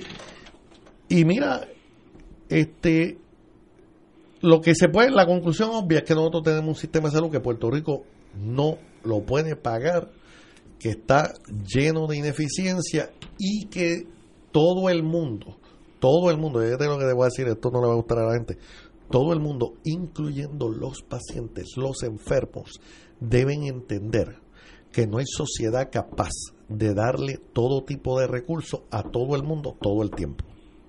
Nosotros, y esa, esa idea aquí nunca se le ha querido este, hablar con sinceridad a la gente. Este, mira, aquí hay noticieros que hablan de trasplante de cara en Puerto Rico y por lo bajo, por la noticia, cuando tú, te, cuando tú ves la noticia, por lo bajo se plantean, vienen y dicen, eso fue, se salió recientemente, ay, en Puerto Rico no se hace. Señores, un trasplante de cara es un proyecto en Estados Unidos ahora mismo experimental, auspiciado por las Fuerzas Armadas, donde cada uno, cada uno sale en 1.2 millones de dólares en promedio para gente que ha sufrido Sí, lesiones desfigurantes. Pues Puerto Rico no puede pagar eso, ni debe soñar eso. En Puerto Rico hacemos trasplante de corazón. Yo creo que nos debemos preguntar si eso debe, eh, este, debe continuar. Yo creo que eso es una pregunta válida. En Sudáfrica se lo, se lo preguntaron en un momento dado. Y de hecho la contestación en Sudáfrica fue que no. Ante la crisis de HIV que tenían. Fue que no. Punto. La cirugía cardíaca no es prioridad en Sudáfrica. Es prioridad este que la gente viva con HIV porque era, era una epidemia. Y todo ese choque con la realidad se va acercando al 2020, según dijeron aquí. Correcto. Así que es, Septiembre del 2019. Nosotros vamos a tener un choque en la realidad porque 2020 es la, la totalidad de los fondos. Pero ya en septiembre del 2019 la partida que no es discrecional que el Congreso siempre ha puesto, eh, nos vamos a enfrentar con que esa partida no hay dinero. Y entonces recordemos que, por ejemplo, junio de 2020 es una fecha malísima en el Congreso porque es tres meses antes de las elecciones. ¿Entiendes? Y estar discutiendo este tipo de proyectos allí no va a haber ambiente para eso. Nosotros tenemos. Mira, hay unos programas federales que Puerto Rico pudiera convertirse. Yo siempre abogué en, lo- en el- mi breve periodo cuando fui secretario de salud, que Puerto Rico debía convertirse en un gigante, en un, en un centro 330 gigante. Los centros 330 es un programa federal, el título 330 de salud federal, donde son unos centros de diagnóstico primario, son los médicos son asalariados, atiende pediatría, eh, salud de la mujer básica, eh, dental, este, algunos servicios de intervención social, medicina interna, dirigido por juntas de la comunidad. Los médicos son asalariados, asalariados le aplica el TOR federal, así que no tienes costos asociados a impericia. La insulina que la reforma paga 20 dólares le cuesta a estos centros este un dólar, porque es el sistema de compra del VA, parecido al VA. Este y pues Iván González Cancel no tuvo mucho éxito, duró 21, No, y pero duró 21 días. uno puede uno puede jugar con lo inevitable, pero lo inevitable parece que se acerca. Se acerca. El día de la verdad.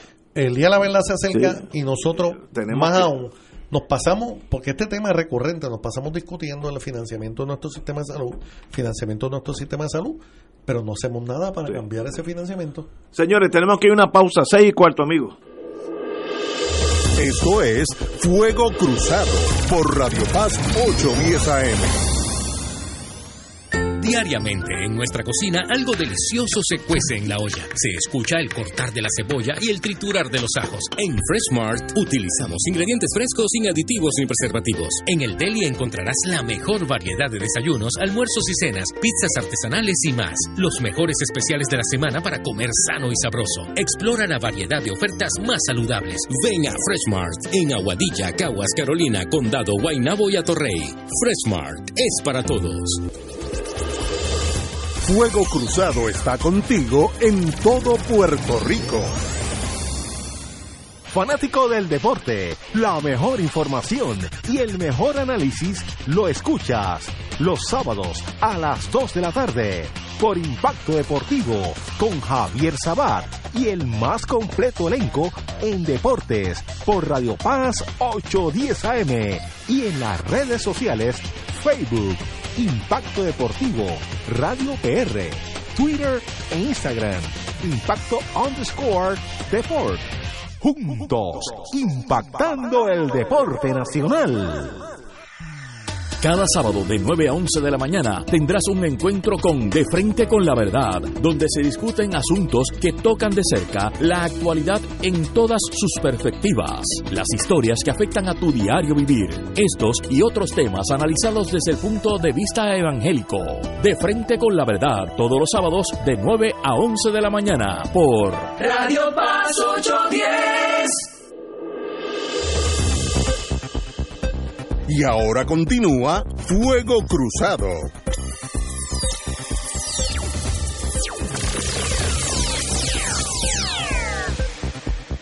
Regresamos, amigos y amigas. Uh, un minuto de civilización puede ayudar al ser humano. Eh, y tenemos con nosotros un amigo, un hermano mío de muchos, muchas décadas de combate, don Jorge Mercado.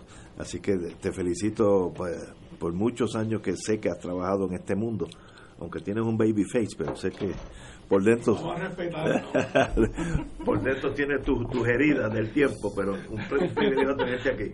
Y vamos a hablar de la campaña no a la pirotécnica, eh, Pirotecnia. pirotecnia, perdón, y tenemos con nosotros la licenciada Shakira Santiago del Colegio de Abogados y la compañera Iris Marín. Iris Marín. Saludos, muy buenas tardes. Vamos a hablar de los animales. Sí, bu- buenas tardes a todos y gracias Ignacio una vez más por, por tu invitación. Eh, básicamente lo que yo quiero eh, llevarle al país, eh, un pequeño resumen, eh, tenemos una campaña, eh, por año la pirotecnia, los fuegos artificiales, eh, ha aparecido ser una diversión, pero la realidad que es un gran sufrimiento para los animales y nuestros mascotas y nos hemos eh, unido 71 organizaciones de bienestar animal de Puerto Rico para llevar a cabo la campaña Pirotecnia para algunos diversión, para ellos una pesadilla y tenemos como lema porque todos merecemos despedir el año y no en el baño. Así. Eh, así que hashtag no pirotecnia. Eh, y está con nosotros, pues como indicaste, la licenciada Shakira Santiago e Iris Marín. Y yo solamente como presidente del Movimiento Social por Bienestar Animal me siento bien orgulloso de ser parte de esta campaña. Y quiero agradecer a GFR Media que nos da de su espacio para poder promover esta campaña. Eh, compañera Santiago, Sí, del Colegio de Abogados, por favor, de nuestro Colegio de Abogados, por favor, díganos cuál es el, el programa que tenemos. Sí, pues mire, eh, nuestra comisión, la Comisión Especial sobre los Derechos de los Animales, se enorgullece de formar parte de esta, de esta campaña tan, tan hermosa y sumamente importante. Nosotros recientemente estuvimos en el Colegio de Abogados y grabamos varios anuncios, eh, ¿verdad? Pues para llevar este, este mensaje para que las personas tomen conciencia de que, de que todos merecemos eh, celebrar las fiestas eh, de, ¿verdad? Esta, esta época tan festiva y tan hermosa y tan chula que, nos, que todos, ¿verdad? Pues podemos compartir en familia. Eh, nos podemos sentar a, a escuchar música, eh, podemos tocar nuestros instrumentos musicales y demás. Eso eh, lo vamos a, a suplir, ¿no? Eh, para no tener que, que recurrir a utilizar la, la pirotecnia que tanto daño provoca, no solamente al oído, ¿verdad? Pero también tanto daño que provoca al ambiente, que eso es un factor que también nosotros, ¿verdad? Pues tenemos que necesariamente tomar en, consideración. Nuestros animales sufren muchísimo.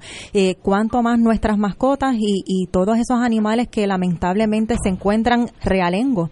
Eh, y un punto bien importante es que si la familia este año decide despedir el año eh, en un lugar donde verdad no va a estar acompañado por su mascota, pues mire, por favor, no deja la mascota fuera y mucho menos la deja amarrada, porque además de eso ser un delito de la ley 154, eh, las probabilidades de que, de que esa mascota fallezca son bien grandes, porque los animales se van a desesperar y lamentablemente se ahorcan.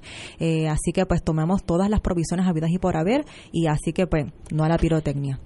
Doña Iris Miriam, me dicen que usted es una rescatista. ¿Qué quiere decir eso en torno a los animales?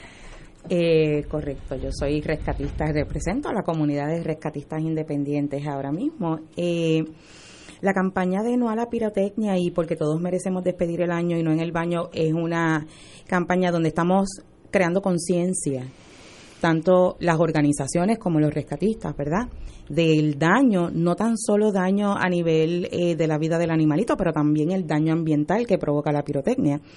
Eh, y obviamente lo que estamos haciendo, llevando esta campaña, es concientizar, orientar a las personas, eh, dándole alternativas, ¿verdad?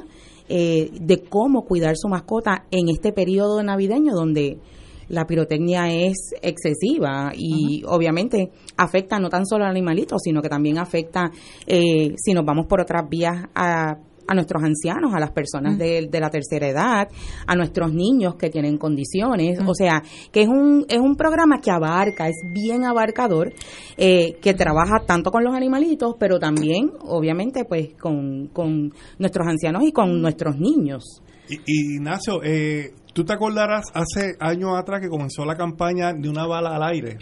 Nosotros, nosotros queremos convertir esto precisamente en algo por, por el estilo. Sabemos que eh, esto no se hace un año, sabemos que toma un tiempo, pero la parte de, educar de educar a la ciudadanía, eh, de actuar responsablemente, que hay otras maneras, el abrazo, la fiesta familiar, que incluye de hecho a nuestras mascotas, que son nuestra familia, es más importante que celebrarlo haciendo ruido que eventualmente es detrimental para, para nuestros animales, no solamente los nuestros, nuestras mascotas, sino los que están en la calle.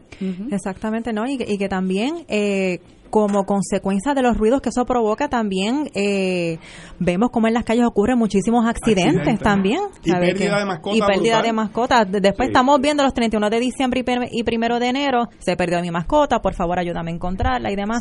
Todas esas son cosas que podemos evitar como guardianes responsables. Tenemos que hacer todo lo posible para que nuestra mascota esté cómoda. Don Néstor. Sí, eh, los que vieron mi cuenta de Twitter esta mañana temprano, el único tweet que he puesto hoy es el tweet de este anuncio. De verdad. Eh, sí, eh, solo aquellos que hemos pasado la triste realidad de ver a nuestras mascotas en un nivel de angustia indescriptible por el ruido de la pirotecnia, sabemos lo doloroso que es.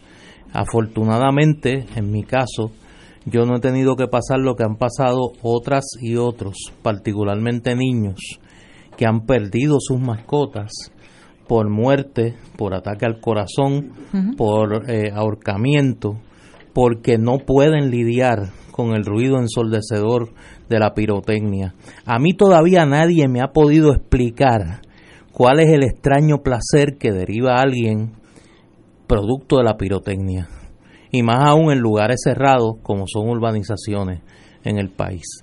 Así que mi llamado es a eh, las personas que me siguen a través de las redes sociales, que como han hecho desde esta mañana, que difundan esta campaña a ver si creamos conciencia en el país del grave daño que, esto provoca.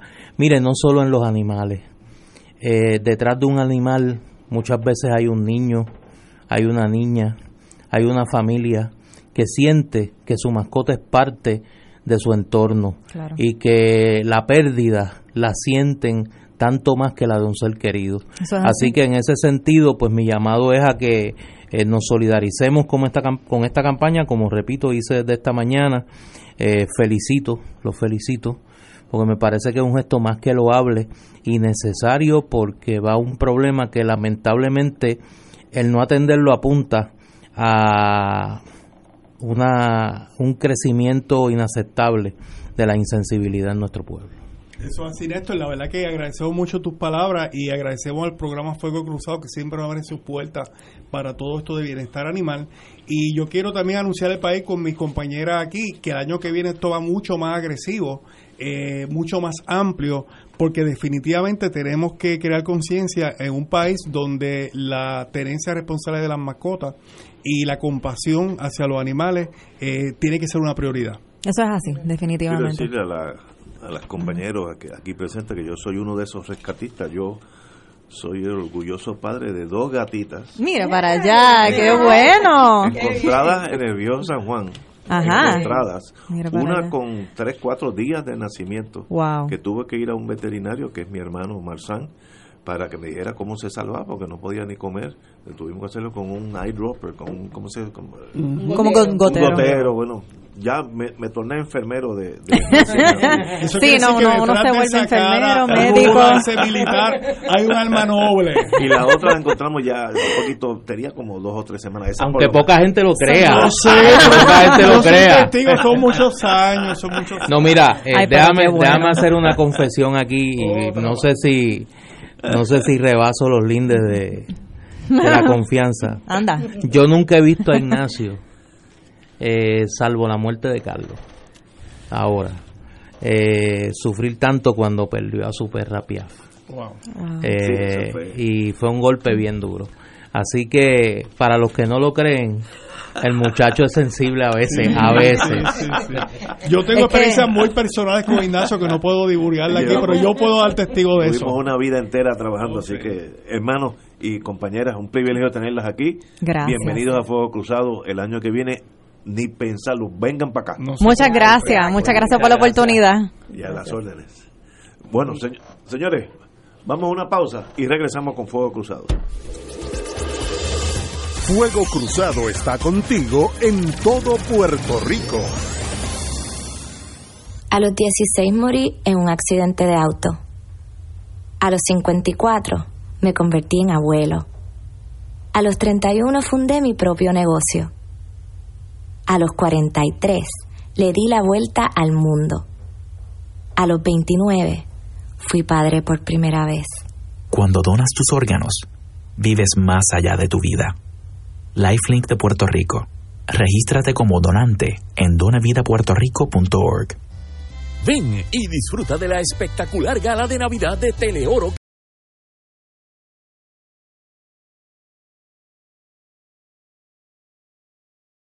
Canal 3 Estados. Incluye comida y muchas sorpresas. Información al 787-300-2590. Auspician. Envase Suites Dorado, Servicios Funerarios Católicos, Mundo Natural, Teleoro Canal 13, Oro 92.5 FM y Radio Paz 810 AM. Radio Paz te ofrece el mejor motivo para levantarte temprano y disfrutar el comienzo de un nuevo día de lunes a viernes con Enrique Liboy y Radio Paz en la mañana la dosis perfecta de noticias, deportes y éxitos musicales de todos los tiempos, humor y curiosidades, calendario de actividades y tus peticiones musicales por el 787-300-4982. Conéctate con el 810 AM de lunes a viernes con Enrique Liboy y Radio Paz en la mañana. Escucha los sábados a las 5 de la tarde para servirte un programa del Colegio de Profesionales del Trabajo Social de Puerto Rico con los temas de interés a la comunidad. Recuerda, los sábados a las 5 de la tarde para servirte por Radio Paz 810. Y ahora continúa Fuego Cruzado.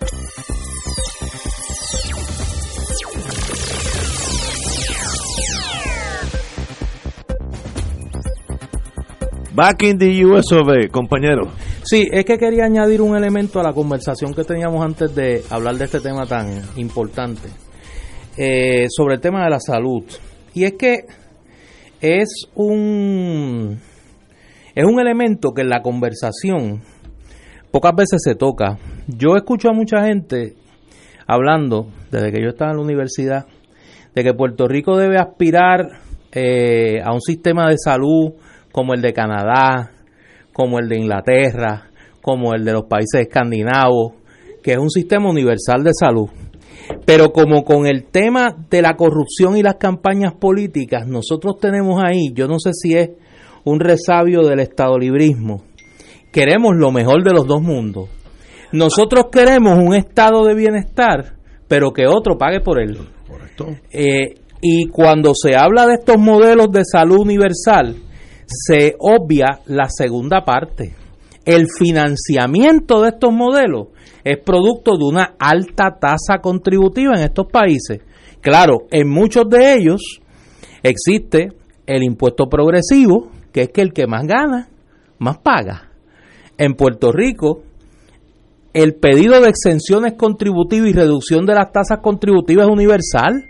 Pues mire, una sociedad con un sistema contributivo eh, que provee pocos recursos al Estado no puede tener el estado de bienestar que se pretende tener aquí. Y, y déjame decirte en esto, en una discreción, pero altamente relacionada.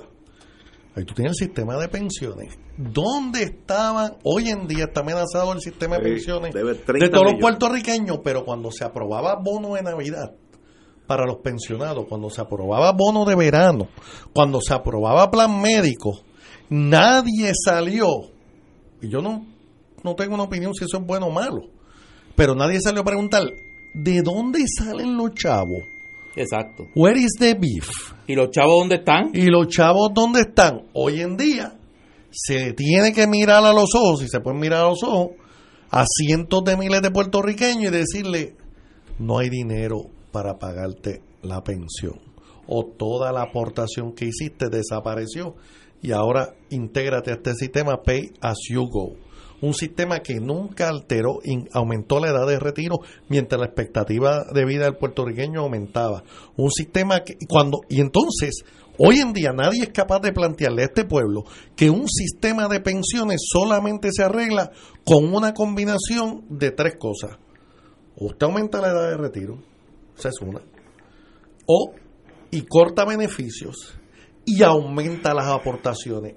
Esa es la fórmula de salvar el plan de retiro y en Puerto Rico nadie quiere enfrentarse a eso, ni mucho menos a una revisión de las tasas contributivas para pagar un sistema de salud universal como el que tenemos, donde todo el mundo tiene un plan médico privado y la reforma en particular ofrece una cubierta que muy pocos planes privados pueden imitar. Yo pago, para darle un ejemplo, yo pago por mi hija, mi señora y este servidor 713 dólares mensuales de plan médico.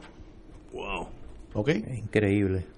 Y ese, esos son los costos, pero en Puerto Rico nadie se quiere enfrentar Al costo. al costo de las Es cosas. que como, como dijo el doctor hace unos minutos, nosotros ten- tenemos que tener el sistema médico que podamos pagar nosotros. Esto, esto no es Suecia ni es Finlandia, pues esa es la realidad. Pues, uno vive con lo que tiene, ¿no?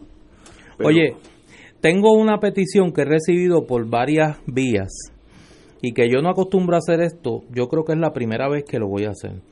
Varias personas me han preguntado, aquí yo hablo de libros y cuando sale un buen libro pues lo comento.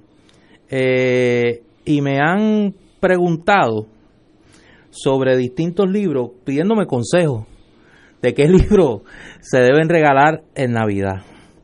Y yo voy a tratar eh, de hacer una mención de libros que entiendo que si usted está buscando un regalo, pues los puede, los puede, los puede comprar. De hecho, yo esta mañana hice lo propio. Estuve en eh, la librería Laberinto del Viejo San Juan. Eh, allí Javier, que es su dueño, tiene una gran variedad de libros, particularmente de lo más reciente en la literatura española. Muchos libros de España recién publicados. Eh, que el que le guste particularmente la novela histórica, el que le guste eh, la ficción española, pues allí hay mucho, una gran variedad en, en Laberinto. Hay varios libros que yo he mencionado que me parece que son, eh, que, han sido grandes trabajos que, y además que están a un precio razonable que pueden ser un buen regalo. Obviamente, pues he dicho aquí que uno de los mejores libros que se ha publicado este año es Prohibido Cantar, el libro de la doctora Maggi Marrero, que es una historia de la persecución del carpeteo a los artistas durante las décadas del 60, 70 por, y 80 por su militancia independentista. Este libro se consigue prácticamente en todas las librerías eh, del país. Eh, se publicó un libro hace poco, que de hecho se presenta mañana en la librería El Candil en Ponce a las 5 y 30, lo presenta el amigo Genaro Renta, que hablan sobre Juan Maribras, que es una colección de 15 entrevistas con distintas figuras que tuvieron la oportunidad de conocer y de compartir en distintas facetas con el destacado dirigente independentista eh, don Juan don Juan Maribras. Un dos libros que me parece que son indispensables, uno de ficción y otro que es una colección de sus ensayos, porque me parece que se ha convertido en el cronista junto con Benjamín Torregotay más acucioso de nuestro presente, que es el escritor Eduardo Lalo, querido amigo. Eduardo ha publicado dos libros este año, uno de ficción, Historia de Yuque, que es un homenaje al Yunque y es una metáfora eh, con ribetes mitológicos del origen de Puerto Rico y eh, su segundo libro que es una, una un compendio de sus eh, ensayos intervenciones.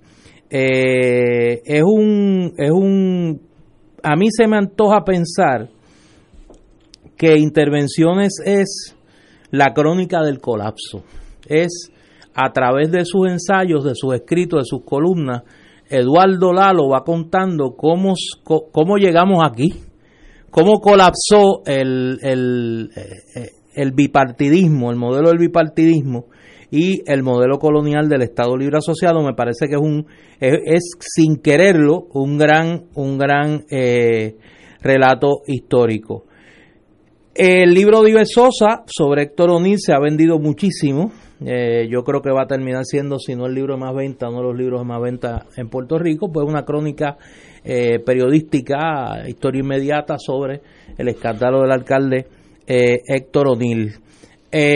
los que me han preguntado y los dejé para el final, pues obviamente los míos, pues Clemente en la víspera de la gloria, afortunadamente lo he dicho aquí, a mí me resulta hasta increíble, pero es cierto, sigue siendo uno de los libros más vendidos.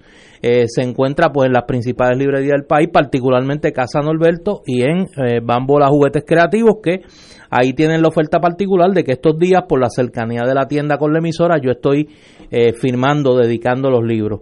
Yo creo que ahí hay una muestra eh, bastante representativa de lo que se ha publicado en el año en el país Obviamente del género que nosotros analizamos aquí discutimos, que es el género pues de historia, crónica política, crónica periodística y demás, y el libro de, Eduardo, pues que es un tema de ficción y que pues como Eduardo es el gran escritor que es, pues me parece que es un gran regalo eh, esta Navidad. Hay un libro que a mí me gustó mucho y es diferente y me parece que eh, a mucha gente eh, le va a gustar. Estoy buscando aquí el título, que es eh, el diario familiar. Es como hacer un diario, eh, nuestra historia se llama, conseguí aquí el título, nuestra historia, eh, diario para preservar el legado familiar. Este libro que fue escrito por Aníbal Pérez Hernández, le da a usted la herramienta para usted construir el diario de su familia. Eh, usted escribe el libro, eh, pero el libro tiene herramientas para ayudarlo en la reflexión para, para eso. Y al que le gusta el béisbol, yo tengo aquí una primicia, que no sé si hago una maldad, eh, pero la voy a hacer porque yo soy así. Además de Clemente en la víspera de la gloria, si ya lo tiene, se acaba de publicar lo que yo considero que es un extraordinario compendio muy sencillo eh, sobre eh, la historia de nuestro béisbol profesional. El ingeniero y amigo Ángel Colón acaba de publicar su libro Béisbol Profesional en Puerto Rico, recuento de datos, estadísticas y fotos desde las ligas negras a las grandes ligas. Es una publicación que eh, auspicia entre otros el capítulo de la Sociedad de Investigadores, la Sociedad Americana de Investigadores del Béisbol, capítulo de Puerto Rico, Saber de Puerto Rico, que preside Jorge Fidel López. Y es un libro eh, que a los fanáticos del béisbol nos va a gustar, porque es mucha estadística, mucha foto, memorabilia y es una provocación al recuerdo. Así que a los que les gusta el deporte tienen eso. Otro libro que se ha vendido muy bien, me informan en las librerías, eh, es el libro del doctor Fernando Cabanilla. Consejos de cabecera. Consejos de cabecera. Es un compendio de las columnas del querido amigo, donde hay muchos consejos prácticos sobre el tema del cáncer. Y pues. Y, discute una serie de mitos. De los mitos. El libro excelente. A mí me gustó mucho. Excelente. Y su columna, el nuevo día, excelente y es una es una gran invitación a la gente que quiera el libro. Y a los que escuchan Radio Paz por su fe católica, hay un trabajo extraordinario que se acaba de publicar en su segunda edición, una edición mucho más práctica.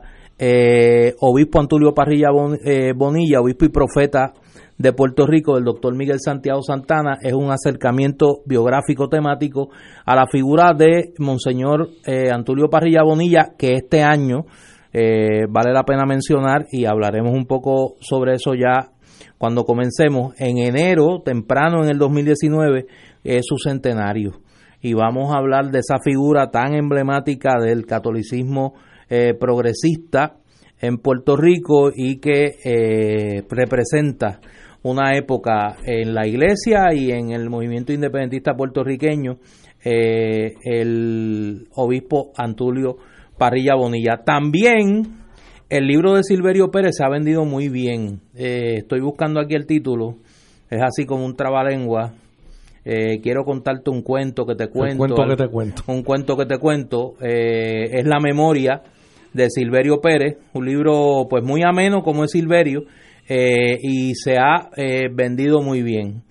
Mi favorito, si me pregunta un libro de historia, Prohibido Cantar, de la doctora Maggie Marrero. Si me pregunta un libro de deporte, el libro de Ángel Colón sobre el béisbol profesional de Puerto Rico. Si me pregunta un libro sobre reflexión general de la sociedad que lo ayuda a pensar, el libro de Eduardo Lalo, Intervenciones. Y si me pregunta por un eh, libro para una buena conversación familiar, el libro eh, de Aníbal Pérez sobre eh, diarios, sobre cómo construir el diario eh, de su familia. Señores, nunca había hecho eso, pero, pues, para los que tanta gente tanta gente me pregunta, pues dije, déjame ponerlo en un solo tenemos tenemos que hacer por lo menos una vez al mes este resumen de los libros que están segmento literario de fuego Sí, además, ha puesto hasta el nombre, segmento literario. No, no, además de además de comentar los libros, pues decir qué es lo que se está leyendo en el país. ¿Y, ¿Y de qué son? Señores, tenemos que ir a una pausa, amigos. Fuego Cruzado está contigo en todo Puerto Rico. No te dejes envolver por tu aseguradora. Exige la verdad de tu cubierta de espejuelos. Paciente alerta. No caigas en la mentira que te está ofreciendo tu plan médico con la cubierta de espejuelos. Los ópticos y optómetras de Puerto Rico exigimos al comisionado de seguro investigue los contratos y tarifarios. Exigimos regulación, integridad y transparencia en los contratos. Investiguen los contratos de las aseguradoras. Que digan la verdad. Defensores de la salud visual del pueblo. Fanático del deporte, la mejor información y el mejor análisis lo escuchas los sábados a las 2 de la tarde por Impacto Deportivo con Javier Sabat y el más completo elenco en deportes por Radio Paz 810 AM y en las redes sociales Facebook Impacto Deportivo Radio PR Twitter e Instagram Impacto underscore Deport juntos, impactando el deporte nacional. Buenos días familia. Es la casa a la que siempre puedes llegar sin invitación. A las 10 de la mañana, Judith Felicie es tu anfitriona para conversar sobre medicina, psiquiatría de niños y adolescentes, artes, derecho, valores y fe. Todos los días por Radio Paz 810 AM. Buenos días familia. Donde una conversación parece demasiado corta. Buenos días familia. De lunes a viernes por Radio Paz 810 AM.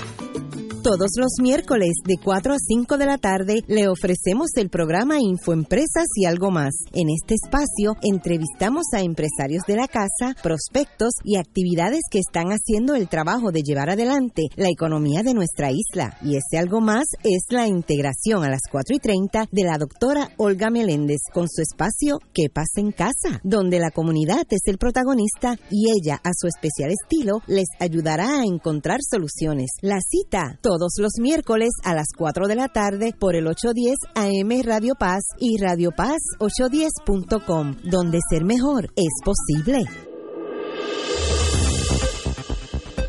Y ahora continúa Fuego Cruzado.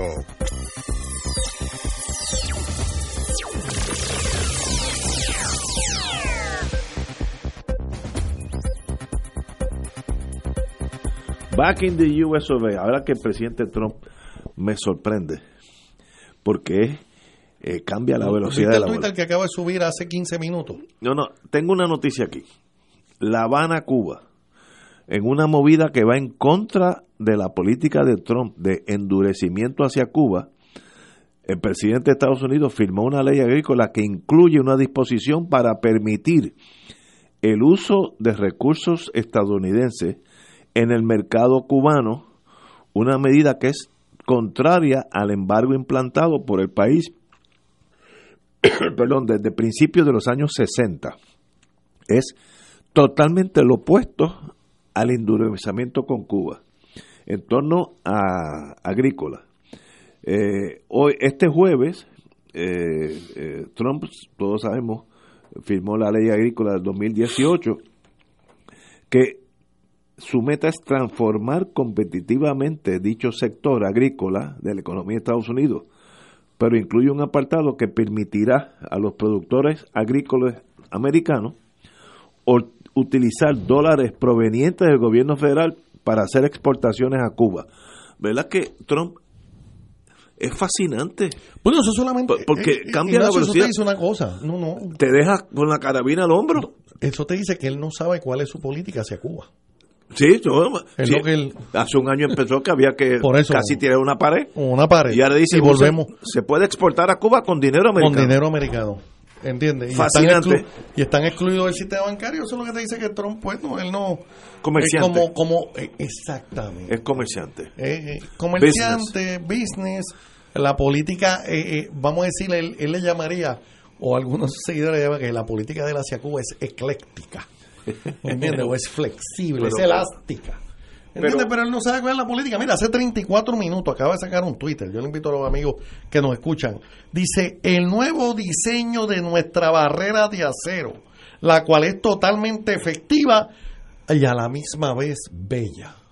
Well, at the same time beautiful. Esa es la, la pared. Eh, La pared la acaba de publicar el diseño que más a él le gusta. ¿Sabes? Donald Trump eh, La que- la que- eh, Satu- Saturday Night Live no ha tenido audiencias. Hacía tiempo que se había caído y no ha tenido, desde que Trump está en la presidencia, este, sus audiencias han aumentado. Mira, el jefe de la compañía agrícola, la asociación dice, cito, es una victoria importante para los agricultores estadounidenses y les posibilitará competir en unas bases más justas a la hora de vender nuestros productos agrícolas a Cuba. Y se puso el dinero americano de préstamos federales a agricultores para que con ese dinero exportar a Cuba. ¿Quién hubiera pensado hace dos horas que, que Trump iba a ser el que, el que originara ese pensamiento que es más que liberal? Los demócratas no hicieron nada de eso. Este señor es ecléctico, o sea, un día para la izquierda y otro por la derecha. Esta yo creo que es muy conveniente para todos, así que en esta estoy con él. En otras me, me saca de balance, pero en esta Y eso incluye el pueblo cubano, ¿sabes? Un- productos agrícolas importados de, de 90 millas, un territorio Sí, que está a chacho. 90 millas de La Habana, ciertamente debe ser beneficioso para el pueblo cubano. antes antes que subiera la revolución cubana Cuba tenía Cuba no Estados Unidos varios ferries cuyo único trabajo era ir a Cuba no, no solamente a La Habana sino a los diferentes puertos para embarcar tomates productos perecederos porque está al lado es como de aquí a San Tomás es un mercado natural y me acuerdo porque yo en la Guardia Costanera vi fotos de esas de esas viejas barcazas que llevaban autos, traían autos, eh, tomates, lechuga, toda, toda, ca- caña de azúcar, todo lo que fuera. Eh, ese mundo, pues la revolución lo acabó, pero creo que, que por lo que veo de Trump, por ahí, por ahí se están moviendo de nuevo. Bueno, oye, el gobernador tiene varios jefes que nombrar. Este, Y los que se van de aquí a que acabe el año. eh, señor gobernador. Apúntalo, queda una semana. tendrá- En una semana se van más. tiene la selección de jefes de cuatro agencias fiscalizadoras ante las próximas salidas de los directivos de estos de esas agencias. La más que me llamó la atención es la licenciada Zulma Rosario Vega, jefe de ética gubernamental, que dejará el puesto en el año próximo. En el 2020 le seguirá la contadora Yasmín Valdivieso, y la presidenta del FEI, Nidia Cotovive, y la procuradora del ciudadano Iris Miriam Ruiz. Eh, la jefa de ética eh, se le van, cumple los 10 años, julio del 19, así que esa es ya mismo. Pero un montón, cuatro nombramientos importantes que por el destino le van a caer eh, en el cuatrenio del señor gobernador. Eh, yo no sabía que ya la, la señora Zulma Rosario lleva 10 años como contralora. Me- me- me- es que parece que es tan poco el tiempo, pero los años pasan. También me enteré que no tiene que ver con este caso. El, ¿cómo se llama? El Marazzi lleva ya 11 años como jefe de estadística. Yo para mí llevaba uno o dos años, pero es que la, la vida pasa más rápido de lo que uno cree. Pero por eso, o sea, recuerda que esos nombramientos fueron en el, el 2009 bajo Fortuño eh, y era lo que luego se bautizó como el banquete total. Pues ahora viene eh, el segundo el segundo turno del banquete. Eh, una- Ahora- yo no le llamaría de esa manera, pero en una, en una, fíjate, pero en una, en una, vamos a decir, en una coyuntura parecida. Como ustedes saben, los nombramientos del Tribunal Supremo de los Estados Unidos por parte del presidente Trump han sido rápidos, llenos de controversia, ha hecho un impacto que se cree que va a durar cerca de una generación en el Tribunal Supremo. La juez Ginsburg, como ustedes saben, es sobreviviente de cáncer de páncreas y hoy fue operada Hoy- de dos, no- dos nódulos cancerosos En- en que lo más probable, lo más probable, ¿verdad? Si uno tuviera que, que apostar, posiblemente sean metástasis del cáncer de páncreas que se le que se le estirpó, que de hecho una so- eh, ser sobreviviente de cáncer de páncreas es muy difícil. Pero este grupos conservadores, obviamente, este piensan que quizás ese sea el pro- por ese nombramiento. Ella, por lo bajo, ha jurado que estará ahí hasta el último respiro. Si el destino. Que le quede, si el destino. Si el destino está con ella. Pero va a haber cuatro nombramientos importantes: Procurador del Ciudadano, Fiscal Especial Independiente, Contralora y Ética. Y ética. en adición a eso, yo creo que el gabinete del gobernador ha de sufrir cambios. Yo creo que con la sí. llegada del nuevo Del año. año. Este, por razones de que ¿verdad? comienza básicamente una- un nuevo ciclo electoral. Bueno, esperemos. Vienen cambios. Yo, filosóficamente, no creo en esos puestos de término fijo. Yo creo que cuando cambia el gobierno, cambia la visión, eh, el endoso del pueblo a, a una visión del gobierno y que todos los dirigentes, con algunas posibles excepciones, como el Federal Deposit, el, el, el- El Fed. el Fed La Reserva Federal, Federal. la Reserva, eh, un- dos o tres excepciones en Estados Unidos, aquí posiblemente ninguna. Pero eso de que estás 10 años y los últimos 6 eres antagónico al gobierno y, y tú jalas para un lado y el gobierno jala para otro, yo, yo creo que eso no, en nuestro mundo pequeño no debe ser así. El que gana, como dicen los americanos chistosamente, winner takes all, el que gana que nombre a todo el mundo. Y si no me gusta, para eso dejo pasar cuatro años y voto en contra tuya. Es, es- es la mejor, el mejor forma de endosar un nombramiento del gobierno es cada cuatro años. Si tú nombras un montón de cacatúas, en cuatro años yo, yo, yo salgo de ti. Pero eso me da la impresión que no es así. Oye, eh, ya tenemos la tenemos el final cerca. Nosotros, este es el último programa antes del día de Navidad. Nosotros el lunes eh, 24 no estaremos yendo al aire tampoco el martes eh, 25. 25. Nosotros regresamos al aire el miércoles eh, 26. Así que eh, a todos nuestros radioescuchas, una feliz Navidad. Eh, que pasen una noche buena y un día de Navidad tranquilos, en paz, en alegría. Y por favor tratemos de evitar eh, momentos tristes a nuestra familia. Si va a compartir y va a tomar, pues hágalo con moderación. Si va a guiar, trate de no tomar o pase la llave. Y que la Nochebuena y la Navidad sean días de alegría y no días de, de dolor para nuestra familia. Así que de- sé que, que de parte de, de Ignacio y del doctor, una feliz, una feliz Nochebuena y una feliz Navidad para todos nuestros radioescuchas. Doctor. Eh, mira, eh, igualmente este, me uno a las palabras de Néstor. Eh, feliz Navidad a toda nuestra audiencia y que tengan un próspero 2019 y años por venir. Yo me despido hoy de las ondas radiales por el resto del año. Este parto un viaje Muy para eh, el, del miércoles próximo, así que esta será mi última aparición en este año. Gracias a ustedes por la oportunidad. Quisiera un minutito, este, yo creo que eso, la Navidad siempre motiva alegría, pero tengo que aprovechar esta oportunidad para dar las gracias a alguien que no nos acompaña este y que fue mi tengo que tengo que decir este mi gran amigo este, en muchas ocasiones maestro Carlos Gallizán eh, este nos conocimos en este espacio y yo pues eh, por alguna razón tengo la particularidad de ser el estadista más querido entre los independentistas superando a Ignacio Rivera creo.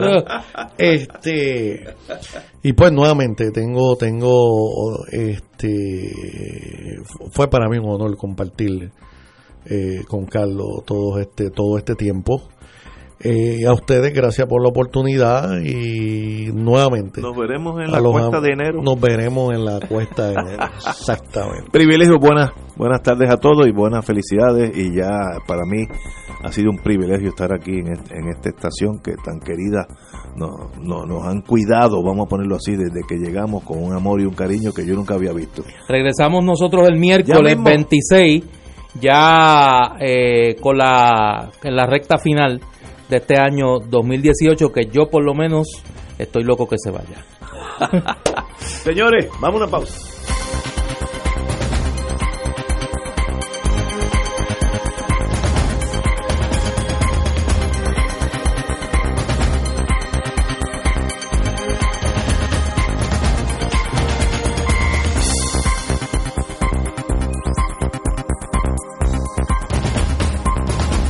Esta emisora y sus anunciantes no se solidarizan necesariamente con las expresiones vertidas en el programa que acaban de escuchar. Con ustedes, el Papa Francisco. Si uno quiere compartir su fe con la palabra, tiene que escuchar mucho. Imitemos el estilo de Jesús que se adaptaba a las personas que tenía ante él para acercarles el amor de Dios. Recemos para que las personas dedicadas al servicio de la transmisión de la fe encuentren un lenguaje adaptado al presente, en diálogo con la cultura, en diálogo con el corazón de las personas y sobre todo escuchando mucho. Estamos en oración. Has venido a la orilla El Centro Guadalupe Vida y Familia nos trae una propuesta radial para promover un laicado maduro y convertir a Puerto Rico en una tierra de reconciliación, justicia, paz y amor. La Hora del Laico toca temas como la formación para un ser humano integral, aclaración de conceptos de la fe y temas del sínodo arquidiocesano, entre otros. Escuche La Hora del Laico los viernes a las 7 y 30 de la noche por Radio Paz 810. Siempre creí el deseo de llegar a ser un hombre nuevo al fin. Un grupo de laicos se ha dado a la tarea de trabajar en la evangelización a través de la oración, predicación y testimonio de vida, procurando conseguir la unidad de nuestra sociedad, familias e iglesia. Haz de mí un hombre nuevo, todos los domingos a las 7 de la noche por Radio Paz 810. Radio Paz 810.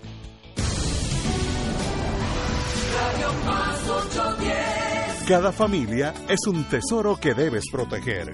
Por eso escuchas Radio Paz 810, WKBM San Juan, donde ser mejor es posible. Radio Paz 810. Reza del rosario con devoción y la paz alcanzamos para el corazón. Por eso contemplemos la vida de Jesús, desde su bautismo nos irradia con su luz. Buenas noches, hermanas y hermanos en Cristo y María. El grupo de rezadores del capítulo de Madre Cabrini de la Sociedad del Santo Nombre de Jesús se complace en rezar el Santo Rosario. Como una intención especial, oramos por nuestros obispos, sacerdotes, religiosos y religiosas, diáconos y por nuestro párroco, el Padre Joaquín Mayorga Fonseca. Pedimos también por la salud de Doña Ana Serrano, Doña Cristina Díaz, Judith Pérez, Mary Rivera, Moisés Izquierdo y esposa Doña Iris, Johnny Serrano y su esposa Zulma, Gilberto Otero y su esposa Osana, y José Mejía Pimentel, así como por Alberto Medina, Martina Pastrana, Tania Ramos, Josefina Larra- Larrauri, Alba del Campo, María Margarita, Georgina González, Vidal Hernández, Francisco Nieves, Héctor Vázquez y demás socios de la Sociedad del Santo Nombre de Jesús, y con unas intenciones especiales de Roberto de León González. Pedimos también por los difuntos Caridad Medina, la abuela de Isamar Ferrer, Juan Ramos, Celedonio Pastrana, Genoveva Olmo, Rosa Pimentel Pimentel, Ana González Rivera, Genoveva Vicente Fradera y demás intenciones de los aquí presentes. Y por la protección a Puerto Rico contra toda nueva, ah, contra toda nueva desventura y desastre.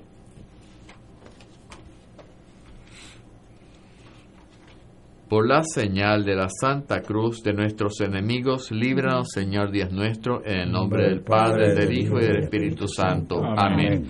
Señor mío, Jesucristo, Dios y hombre verdadero, Creador, Padre, Redentor mío,